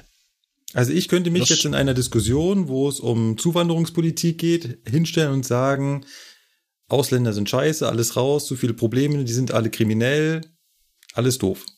Nicht meine Meinung, aber in einer Diskussion könnte ich diese einnehmen, damit wir in eine Diskussion kommen. Wusste ich's doch. Anwalt des Teufels. Genau, Anwalt des Teufels. ich war noch bei Advocatus Diaboli. Das hat mich jetzt irgendwie gerade so äh, aus der Bahn geworfen, äh, dass ich jetzt erstmal nachgucken musste, was das, was das eigentlich bedeutet. Naja. Also, Live, bist der du Anwalt es? des Teufels. nee, nee, der ist, äh, nee. Nein, Genau. Ja. wieder Kritik, gelernt. Kritik angenommen und Ja. äh, Es bleibt alles so, wie es ist. genau. Nein, Quatsch. Natürlich nicht. Wir machen uns da schon unsere Gedanken, keine Sorge. Mag jemand von euch den nächsten nehmen? Den Janisch. Ja.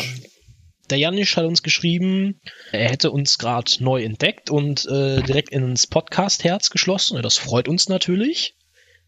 Und er hätte wahnsinniges Interesse am Thema Zukunft der äh, Bahn und der DB AG. Ne, also das sind ja Gut, dass er Zukunft und Bahn nicht zusammengeschrieben hat. Oh, gut. Oh gut. ja. Alter. Ja, äh, gerade im Hin Hinsicht auf äh, Stichwort Investitionsstau und auch Automatisierung von Zugfahrten. Ja, ich glaube, das haben wir ja hin und wieder schon mal angesprochen und das können wir sonst auch in den nächsten Folgen, denke ich, sicherlich noch mal irgendwie aufgreifen. Ja, er hat das danach nochmal konkretisiert. Ich hatte ihm nämlich darauf geantwortet, ja, Automatisierung von Zugfahrten, also automatisches Fahren von Zügen. Hatten wir schon mal als Thema bei Ipes on Air, hat er auch reingehört, fand er halt so ein bisschen Larifari. Ja, das war halt Ipes on Air, war vielleicht ein bisschen oberflächlich. Ich weiß nicht, ob wir das Thema in Zukunft nochmal näher angehen können und ob wir das wollen. Also jetzt gar nicht, da geht's gar nicht darum, dass wir das Thema an sich nicht interessant finden würden. Ich finde das super interessant. Ja, ist es. Aber es ist halt extrem theoretisch und sehr technisch, Genau. würde ich mal behaupten. Und wir haben gerade erst festgestellt, dass wir mit solchen Themen sehr schnell an Grenzen stoßen. Und ähm, da bräuchten wir ja sehr viel Input von außen und das passt irgendwie nicht so richtig hier in unseren Podcast. Sowas wäre besser aufgehoben bei Podcasts wie Omega Tau. Es kommt halt darauf an, was er jetzt genau wissen will. Ja. Also Automatisierung von Zugfahrten ist jetzt erstmal sehr allgemein, dieser Begriff. Ähm, wenn er jetzt natürlich darauf hinaus will, naja, wie ihr oder wie wir uns das vorstellen können, wie irgendwann mal Züge automatisch fahren können oder, oder, oder. Das wäre ja dann, ich sage jetzt mal, noch umsetzbar. Aber wenn er Ja. natürlich jetzt irgendwie genau wissen will, wie man das umsetzen kann mit ETCS und so weiter und so mhm. weiter, Ja, es geht- es äh, da sind wir, da Ja. sind wir raus. Genau. Und ich denke mal, da sind auch der Großteil der Leute ist da raus, weil ähm, diese Technologie gibt's ja noch nicht. Die ist ja in den Kinderschuhen. Ja, aber es gibt, es gibt natürlich ähm, Unis, die sich genau damit auseinandersetzen. Dann könnte man natürlich sagen, setzt man sich mit denen in Verbindung, macht Interviews gut, und so. Ja. Aber das ist halt nicht der Zugfunk-Podcast. Das können wir und werden wir auch zukünftig nicht leisten. Hier geht's hauptsächlich darum, was wir denken wir über die Sachen, was wissen wir und das erzählen wir. Ab und zu holen wir auch mal einen Gast dazu. Aber so tief in das Thema wollen wir da gar nicht mehr gehen. Ich sag nur Eisenbahn aus Sicht der Lokführer. Aber nicht die Eisenbahn von in 50 Jahren, sondern die Eisenbahn, wie sie jetzt ist. Ja, obwohl, Das ist ja da, wo unser- wir jeden Tag ja Betracht, Motto, äh, in ne? Kontakt kommen. Ja. ja, du, Genau. perfekt. Eisenbahn aus Sicht der Lokführer und nicht Eisenbahn aus Sicht des Eisenbahningenieurs oder Eisenbahn aus Sicht des Studenten, der sich gerade um Automatisierung von Zugfahrt kümmert. Ja. Oder Eisenbahn aus Sicht des Elektrotechnikers. Ne? Ja. Also das ist halt, das können wir halt einfach nicht leisten. Ne? Das, Ja. Da haben wir einfach da ist schlicht oder ergreifend keine Ahnung von. Wir, können, wir, können, wir können Eisenbahn, das können wir auch richtig gut. Aber äh, Alles darüber hinaus? Alles darüber hinaus, da muss man halt genau nachdenken, ob man das macht oder nicht. Und Ja. glaubt uns mit unserer Stromfolge, also auch wenn die gut war, ne, wir haben ja gut, auch echt positives Feedback bekommen, aber das war schon eine Herausforderung. Ja, also die äh, Stromfolgen haben uns ein bisschen unsere Grenzen aufgezeigt und ähm, deswegen würden wir da an der Stelle an andere Podcasts verweisen. Und was auch noch in der Frage drin steckt, ist dieses Thema Zukunft der Bahn und Investitionsstau. Da bin ich genau wieder vorhin bei diesem Brief ähm, des Lokführers. Ich mag es eigentlich nicht, immer und immer und immer wieder die Probleme der Bahn wieder zu kauen. Das bringt einfach nichts. Also wir können uns in jeder Folge hier darüber herziehen, was bei der Bahn alles scheiße läuft. Und glaubt uns, wir wissen das. Auch wenn man uns das nicht Ja. anhört, aber Wir, wir erleben das jeden wir Tag. erleben das jeden Tag. Wir wissen, was da draußen scheiße ist. Ich sehe da einfach nicht den Sinn, wenn wir das immer und immer wieder hochkauen. Ja, wir haben einen Investitionsstau. Ja, es wurden Strecken zurückgebaut. Ja, wir haben zu wenig Weichen. Wir haben zu wenig Überholmöglichkeiten. Wir haben zu wenig Fahrzeuge. Wir haben zu wenig Leute. Wir haben zu wenig Geld und, und, und, und. Ja. Also da muss man echt sagen, es gibt extrem viele und extrem gute Dokumentationen, die zwar teilweise ein bisschen meinungsbefangen sind, aber die zeigen das halt echt auf, was bei der Bahn so los ist. Das müsst ihr, müsst ihr einfach mal bei, bei YouTube ein bisschen gucken.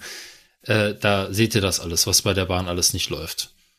Aber ja, das gehört irgendwie auch nicht in den Podcast. Wir wollen ja die, also klar, wir wollen die Eisenbahn aus Sicht der Lokführer erzählen, aber eigentlich wollen wir euch ja zeigen, was, was, Was uns toll an ist an unserem der Beruf Eisenbahn. reizt, was, was uns so genau, daran was reizt, was uns daran Spaß macht. Genau, weil wir machen diesen Podcast ja nicht, weil wir irgendwie jetzt, keine Ahnung, nichts anderes zu tun haben oder, Oder- so, sondern wir machen den Podcast ja, um euch zu zeigen, hey, der Job bei der Bahn, gerade als Lokführer, das, der ist so interessant und wir erleben Technik und, und wir erleben ständig neue Sachen und wir lernen ständig irgendwas Neues und so weiter und wir wollen euch das nahe bringen, weil das Thema Eisenbahn eigentlich eher eine, ja, ein Nischenthema ist. Ja. Ne? Also während sich 90 Prozent aller Leute über Automobilität unterhalten, sind die restlichen 10 Prozent halt unsere Hörer, sozusagen. Ne? Ja, die, ja, die interessieren sich halt, ja, ja. die ich interessieren sich halt für die Find ich- Eisenbahn. Und find die ich Eisenbahn super. ist ein super vielfältiges und super interessanter Themenbereich. Das ist einfach so. Und darum geht's hier und nicht um Oh Gott, ey, ja, unser Konzern und wir leiden alle so unter dem Investitionsstau und so weiter. Ja, es ist alles hinlänglich bekannt. Aber wir machen jeden Tag das Beste draus. Und das wollen wir Richtig. euch zeigen. Ja. Super Worte, danke Lukas. Gerne. Ich mach mal gleich weiter mit dem nächsten. Und zwar ist das schon wieder ein Lukas. Katastrophe. Ja, es gibt so viele von euch. Das. Ich habe so viele Pseudonyme. Schlimm. Und zwar hat er bei uns im Blog kommentiert. Erstens fordert er mich auf, nie wieder zu sagen, sorry, dass die Laberecke so lang ist. Für ihn ist es einer der besten Teile des Podcasts und mega interessant. Sollen wir vielleicht einfach hin und wieder mal Laber-Podcasts machen, wo wir nur, nur einfach labern? Oder, Haben wir doch heute schon, oder? ja, mehr oder weniger, stimmt auch wieder. Ja, ja, ähm, sehe ich genauso. Es ist auch ein Teil, der, der ganz viel Spaß macht. Ich glaube aber auch, dass ein Teil unserer Hörer dann vielleicht auch irgendwann mal wieder was anderes hören möchte und vielleicht doch noch was lernen. Deswegen. Ipson Air und Zugfunk war ja mal so gedacht als Mischung zwischen Laber-Podcast und Wissensvermittlung.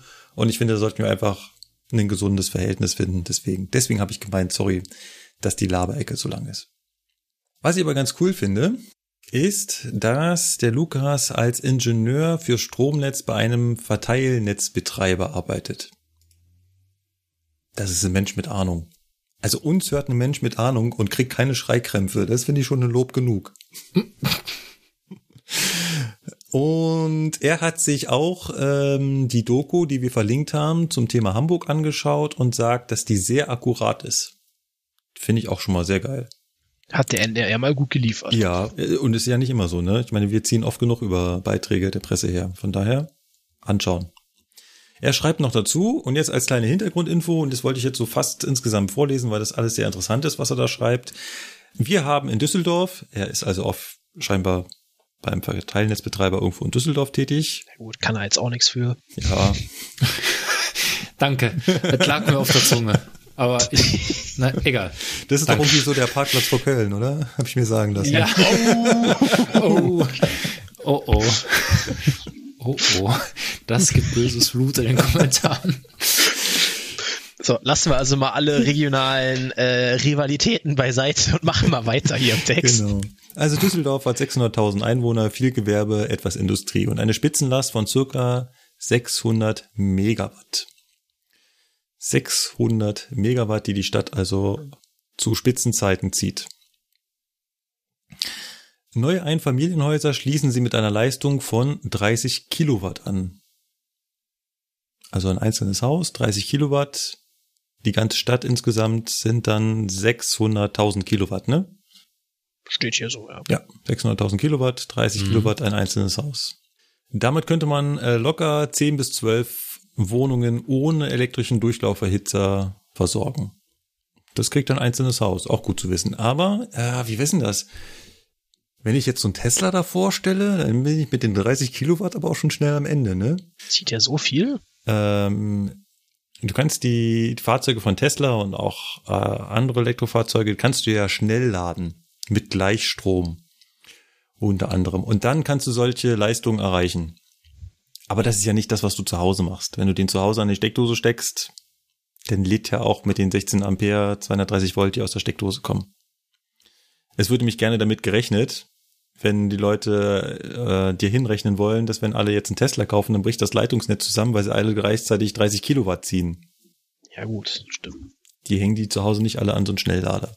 Gut, das wollte ich nochmal gerade rücken. Das steht hier nicht. Ich lese mal seine, äh, seinen Kommentar weiter vor. Dafür verlegen sie Anschlusskabel, also die Anschlusskabel an die Häuser, die gerade erwähnt haben, mit den 30 Kilowatt mit 4 mal 35 Quadratmeter Alukabel. Quadratmillimeter. Alu, ne? Hm, Alu. Hätte ich nicht gedacht. Ich hätte nicht gedacht, dass das Ja, Alukabel ist. tatsächlich legen sie bis zu 90 Prozent Alukabel, weil günstiger, leichter und, und das ist es, das ist total kurios, weniger Diebstahlgefahr im Bau bei offenen Gräben. Das heißt, die haben tatsächlich Angst, dass sie denen die Kabel unterm Hintern wegklauen. Wie war das noch in einer der letzten Folgen mit der Oberleitung? Ja. Warum Ich legt gerade so schnell so Anspannung? abhängig ist das jetzt nicht. Bitte, ne? Weil das ist nämlich 100% reinstes Kupfer. Das kostet teuer. Ja, und das gibt richtige gute Monetas, wenn du bringst zu Schrotthändler in Polen. Ja, ja genau, zu Schrotthändler, von der von die vertrauen. Ja, zu Przemyslav. Przemyslav bezahlt gute Monetas dafür. Jetzt haben sie, ähm, sie verlegen natürlich auch 110 kV-Leitungen. Und dann sind wir im Bereich von 1600 bis 2500 Quadratmeter, äh, Quadrat, Quadratmillimeter. Leitungsdicke. Sie haben allerdings auch schon, oder beziehungsweise die, die, nee, die Kabelhersteller wollen perspektivisch auch 4000 Quadratmillimeter Leitung herstellen. Und ich habe das mal kurz mit meinem Mathematik-Abitur durchgerechnet. Das wären sieben Zentimeter Durchmesser. Ein Kabel, Ähm. also ein, eine Litze, eine Litze. Sieben Zentimeter Das Durch- ist. Schon ein ordentlicher Das ordentlich. und das als Kabel, als Kabel. Also nicht irgendwie eine Stahlschiene. Also das, ich würde das eher als Stromschiene bezeichnen bei sieben Ja. Zentimeter Durchmesser. Ja, da schraubst du nicht mal eben in eine Lüsterklemme rein, ne? Bis du den Wammes da bewegt bekommst, da brauchst du erstmal einen LKW für, ey. Ja, das Boah, ist überhaupt das. Zentimeter Durchmesser, ey. Wie, wie sieht denn eine Listerklemme aus bei einem 4000? Keine Ahnung, die ist so groß wie meine Wohnung, die Lüsterklemme. Das weiß ich auf jeden Fall, ey. Also den, den, den Beitrag fand ich sehr interessant. Äh, sehr cool. Ihr könnt überhaupt mal in den Blog schauen. Dort haben sich einige äh, zum Thema Strom ausgelassen, die viel, viel mehr Ahnung haben als wir. Also wenn ihr da noch Fragen habt zu, schaut da rein. Worauf er noch hinweist, ist, was in unserer Betrachtung fehlte in der ganzen Folge, ist das Thema Blindleistung. Blindleistung hatten wir auch schon mal in einer der Stromfolgen erläutert, weist auch darauf hin, also sieht ein, dass, also scheinbar wissen wir was davon. Das traut er uns zu. Yay. Ja, haben wir rausgelassen. Blindleistung tritt auf, wenn ich beim Wechselstrom bin. Darüber haben wir uns noch so gar nicht unterhalten. Aber wie er auch schon darauf hinweist, vielleicht geht das auch einfach zu weit. Ja. Und bei vielen der Kommentare, die da im Blog stehen, ähm, die wir jetzt auch alle großzügig überspringen, würde ich sagen, das geht ein ganzes Stück zu weit. Also ich wiederhole mich gerne nochmal. Ich habe ja vor 10, 12 Minuten was gesagt, ne, was wir mit diesem Podcast hier erreichen wollen. Ja. Und da sind wir wieder beim Thema. Das ist einfach nicht unser Bereich. Also wir haben, klar, ne, we started it, ist schon klar, aber es ist jetzt gut, ne? Ja. Also wir wollen da nicht weiter einsteigen. Also bitte seid gnädig mit uns, ne? Wir haben davon einfach nicht so viel Ahnung und deswegen, ja. Also nicht, dass wir, auch das nicht, also ich da auch gern aber reinnörden, super tief, aber äh, Ja. da kommt halt keiner mehr mit, keiner unserer Hörer, die interessiert das nicht mehr und wir kommen irgendwann auch nicht mehr mit. Also wir belassen es jetzt dabei. Wenn ihr noch weiter nörden wollt, bitte dann Andere Podcast. anderen Podcast. Genau. Dann mag jemand von euch äh, mal zu Matze kommen. Matze hat auch ganz viel zu ähm, Stromleistung und wie man das berechnet erläutert und auch zum Stromunfall nochmal ein paar Links reingepostet. Aber er hat auch zwei Fragen gestellt. ja, ich Ja. lese sie gerne mal vor. Nee, jetzt bin ich mal dran. So. Ja, ist ja gut. Er hat geschrieben, also er hat uns ja so eine ganz lange Mail geschrieben und dann sagt er am Ende, hätte er noch zwei Fragen. Wie geht eigentlich Anfahren am Berg mit der Lok? Ihr könnt ja nicht mal so eben den Fuß von der Bremse nehmen und dann losfahren, wie man das beim Auto macht. Haltet ihr den Zug per Lokbremse fest oder mit dem Motor oder fahrt ihr in die sich lösende Bremse? Ja, wie machen wir das eigentlich? Ja, Also ich gucke ja immer. Also ich gucke ja immer, dass ich Rückenwind habe, dann rolle ich nicht zurück.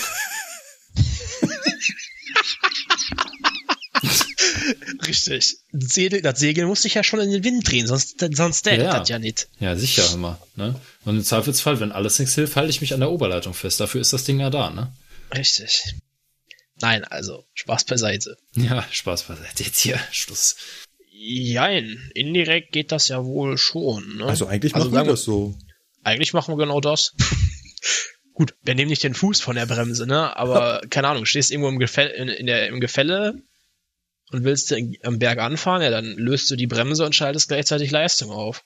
Das ist im Endeffekt nichts anderes wie beim Auto Fuß von der Bremse und gleichzeitig Kupplung kommen lassen. Genau, das ist wie am Berg anfahren. Du gibst ein bisschen, also so wie man das früher noch gelernt hat, gibst halt ein bisschen Gas, hältst die Kupplung am Schleifpunkt und wenn du siehst, das Auto will los, lässt du die Handbremse los.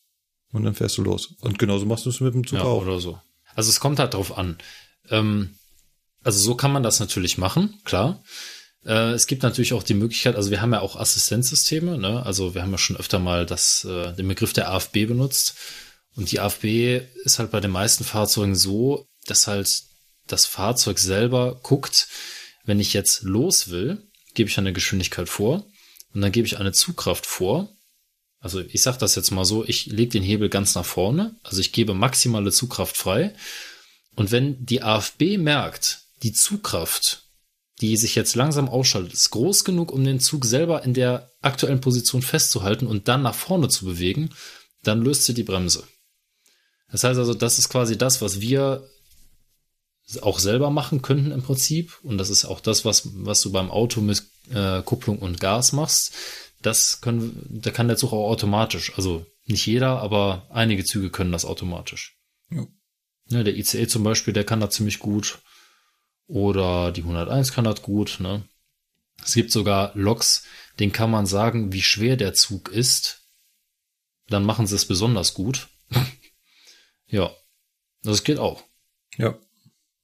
Ganz klar. Aber was wir nicht machen, ist den Zug mit dem Motor festhalten. Nee, Das machen wir nicht. das stimmt. Weil ähm, wenn wir stehen, dann ist die Leistung auch in Null zu schalten. Grundsätzlich ist es ja so, ähm, sobald du bei, also bei den Fahrzeugen, auf denen ich jetzt ausgebildet bin, das sind vorrangig äh, die ICEs und ähm, die unsere 101, ähm, da ist es so, sobald ich mit der mit der Brem indirekten Bremse einbremse und die dynamische Bremse ist dabei, dann geht sofort der, äh, also dann wird sofort die komplette Leistung abgeschaltet. Das heißt also, ich komme gar nicht in Versuchung, irgendwie zu bremsen und gleichzeitig Gas zu geben. Das geht gar nicht. Ja. Also ich denke mal, das Einzige, was man theoretisch machen könnte, ist, ich sage jetzt nochmal Beispiel 2018, irgendwie, weiß ich nicht, ein, zwei, drei Fahrstufen ausschalten oder so, aber das macht, das macht man Nee, halt nee, nicht, weil wofür, nicht. ne? Nein, nein. Das, das sorgt für Überhitzung des Getriebes und Ja. das hat halt einfach keinen Zweck, ne? Das machst du ja mit deinem Auto auch nicht. Weil sonst müsstest du ja auch hingehen und an der Ampel die ganze Zeit äh, die Kupplung schleifen lassen, äh, um mit dem Motor dann an der Stelle zu bleiben. Also das machen wir einfach nicht. Genau. Ja, wo du gerade die 18er ansprichst, äh, die einzige Herausforderung da ist so ein bisschen, dass es natürlich die Motorleistung sehr verzögert kommt, weil der Motor halt langsam erst hochdrehen muss. Da brauchst du halt ein bisschen mehr Fingerspitzengefühl, musst halt merken, okay, jetzt will sie los, jetzt kannst du erst die Bremse lösen. Ja. Ähm, was man vielleicht noch dazu sagen kann, was man vielleicht nicht so, aber das hat man beim Auto auch, wenn man das mit dem Berganfahren nicht so richtig hinbekommt und die Handbremse zu früh loslässt und nicht genug Gas gegeben hat und der einmal angefangen hat, nach hinten zu rollen, dann kriegst du den nur noch ganz schwer in, den, in die Vorwärtsbewegung wieder. Und genauso das, dasselbe Problem hast du beim Zug auch. Wenn du einmal, wenn du einmal das Problem hast, dass er angefangen hat, nach hinten zu rollen, dann wieder mit Leistung dagegen zu arbeiten, Ja. ist relativ aufwendig. Dann lieber, okay, jetzt halten wir nochmal an, machen das nochmal in Ruhe von vorne, Leistung aufschalten, warten, dass sie da ist, Bremse lösen. Ja. Dann hat er noch eine zweite Frage gestellt. Genau. Könnt ihr euch vorstellen, dass vielleicht mit der Digitalisierung in ferner Zukunft Sensoren Auskunft über den Zustand der Bremsen geben, sodass ihr euch dann beim Vorbereitungsdienst den Rundgang um den Zug sparen könnt? Willkommen in der fernen Zukunft. Genau, willkommen in der fernen Zukunft. Also ähm, es ist so, wir machen diesen Rundgang um den Zug ja nicht bei allen Zügen. Also ich kann es, also ich, ich kenne es halt vom Fernverkehr, ne? Äh, beim ICE mache ich das gar nicht. Weil der ICE hat Wartungsintervalle, die belaufen sich je nach Kilometer auf, äh, ja, je nachdem, wie viel Kilometer der halt abgerissen hat, gibt's halt spezielle Wartungsintervalle. Nach so und so viel Kilometer muss eine Nachschau ausgeführt werden. Das heißt mal drüber gucken, ist alles in Ordnung und so weiter. Gibt's verschiedene. Und bei diesen Intervallen wird genau das von der Werkstatt nachgeguckt. Genauso wie Sand auffüllen oder das Testen der Sandstreuanrichtung. Das macht alles die Werkstatt. Da habe ich beim ICE nichts mit zu tun. Null. Und was Das die muss ich Brem- auch nicht prüfen. Genau, und was den Zustand der Bremsen angeht, wird dir im Führerschein angezeigt. Das ist genau das, Ja. was er hier, äh, was er hier fragt mit Sensoren. Ja, das funktioniert beim ICE genauso. Sensoren zeigen den Zustand der Bremsen an und wenn du die Bremsprobe machst, guckst du auf den Bildschirm. Ja, das kann selbst der neue Doppelstock Intercity. Und das ist ja ein lokbespannter Zug in dem Sinne. Also es ist kein ICE. Und der kann Stichwort? das auch, ne? Stichwort WTB. WTB. Ja, WTB. Das ist halt tatsächlich, ne? Ist das alles kein Problem. Also ich kann in dem Display, sagen wir jetzt mal zum Beispiel ICE 2, Klassiker, ne, ist ja schon ein paar Tage älter. Der kann sich selber automatisch bremsen. Das heißt also, er kann selber feststellen, sind die Bremsen funktionsfähig, sind die Magnetschienenbremsen funktionsfähig und so weiter und so weiter. Er kann selber feststellen, wenn eine Bremse gestört ist.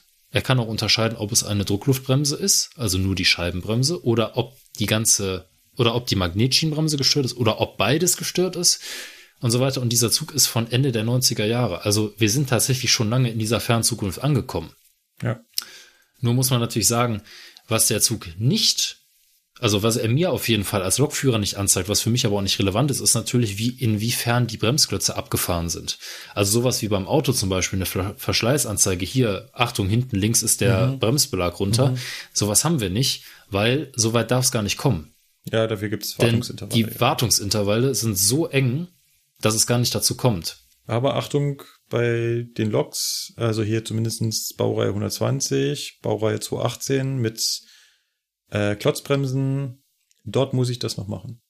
Ja. Dort gibt es zwar auch Wartungsintervalle und die sorgen auch dafür, dass es in der Regel in den Wartungsintervallen zu machen ist, aber es kann halt sein, dass mehrere Lokführer, die in Zug gefahren sind, die die halt nicht so pfleglich behandelt haben, was weiß ich, und dass die halt stärker abgefahren sind als geplant. Deswegen muss man das im Rahmen des Abschlussdienstes prüfen. Aber ansonsten, Bei der 101 kann man es nicht prüfen, warum nicht? Ja, die hat Scheibenbremsen. Ne? Also ich kann mich nicht unter die Lok legen. Und selbst wenn ich das machen würde, würde ich nur wenig sehen, weil meistens ist es dunkel. Und äh, von daher, also tatsächlich ist das halt nur bei klotzgebremsten Fahrzeugen, also bei uns auf jeden Fall beim Fernverkehr so, dass nur bei klotzgebremsten Fahrzeugen, also ich glaube wirklich die 120 und die 218, das sind so die beiden Loks mit der V60 zusammen drei. Das sind die einzigen drei Fahrzeuge, die halt, oder drei Baureihen, die halt noch Klotzbremsen haben. Und da hat man dann auch wirklich im Bremsklotz, in diesem Graugussklotz, eine richtige Verschleißmarkierung. Wenn der bis dahin abgefahren ist, abgebremst ist, dann ist klar, ne, Lok nicht einsatzfähig, Bremsklötze müssen getauscht werden, Ende. Ganz kurz gucken wir noch mal über den Tellerrand. Es gibt natürlich noch andere Unternehmen, Cargo, die fahren noch sehr viel mit klotzgebremsten Wagen Ja. rum. Ist eine ganz andere Sache. Die haben einen riesenlangen Zug ohne irgendwelche Steuerleitung. Die wissen noch gar nichts. Aber Cargo ist halt so eine Geschichte, hatten wir heute ganz am Anfang. Ja, ist halt auch nicht so einfach wie bei uns, ne? Genau. Also, das ist ja beim, ähm, bei unserem normalen Intercity ja auch so. Also generell bin ich als Lokführer nicht dafür verantwortlich, mir vor der Abfahrt die Wagen anzugucken.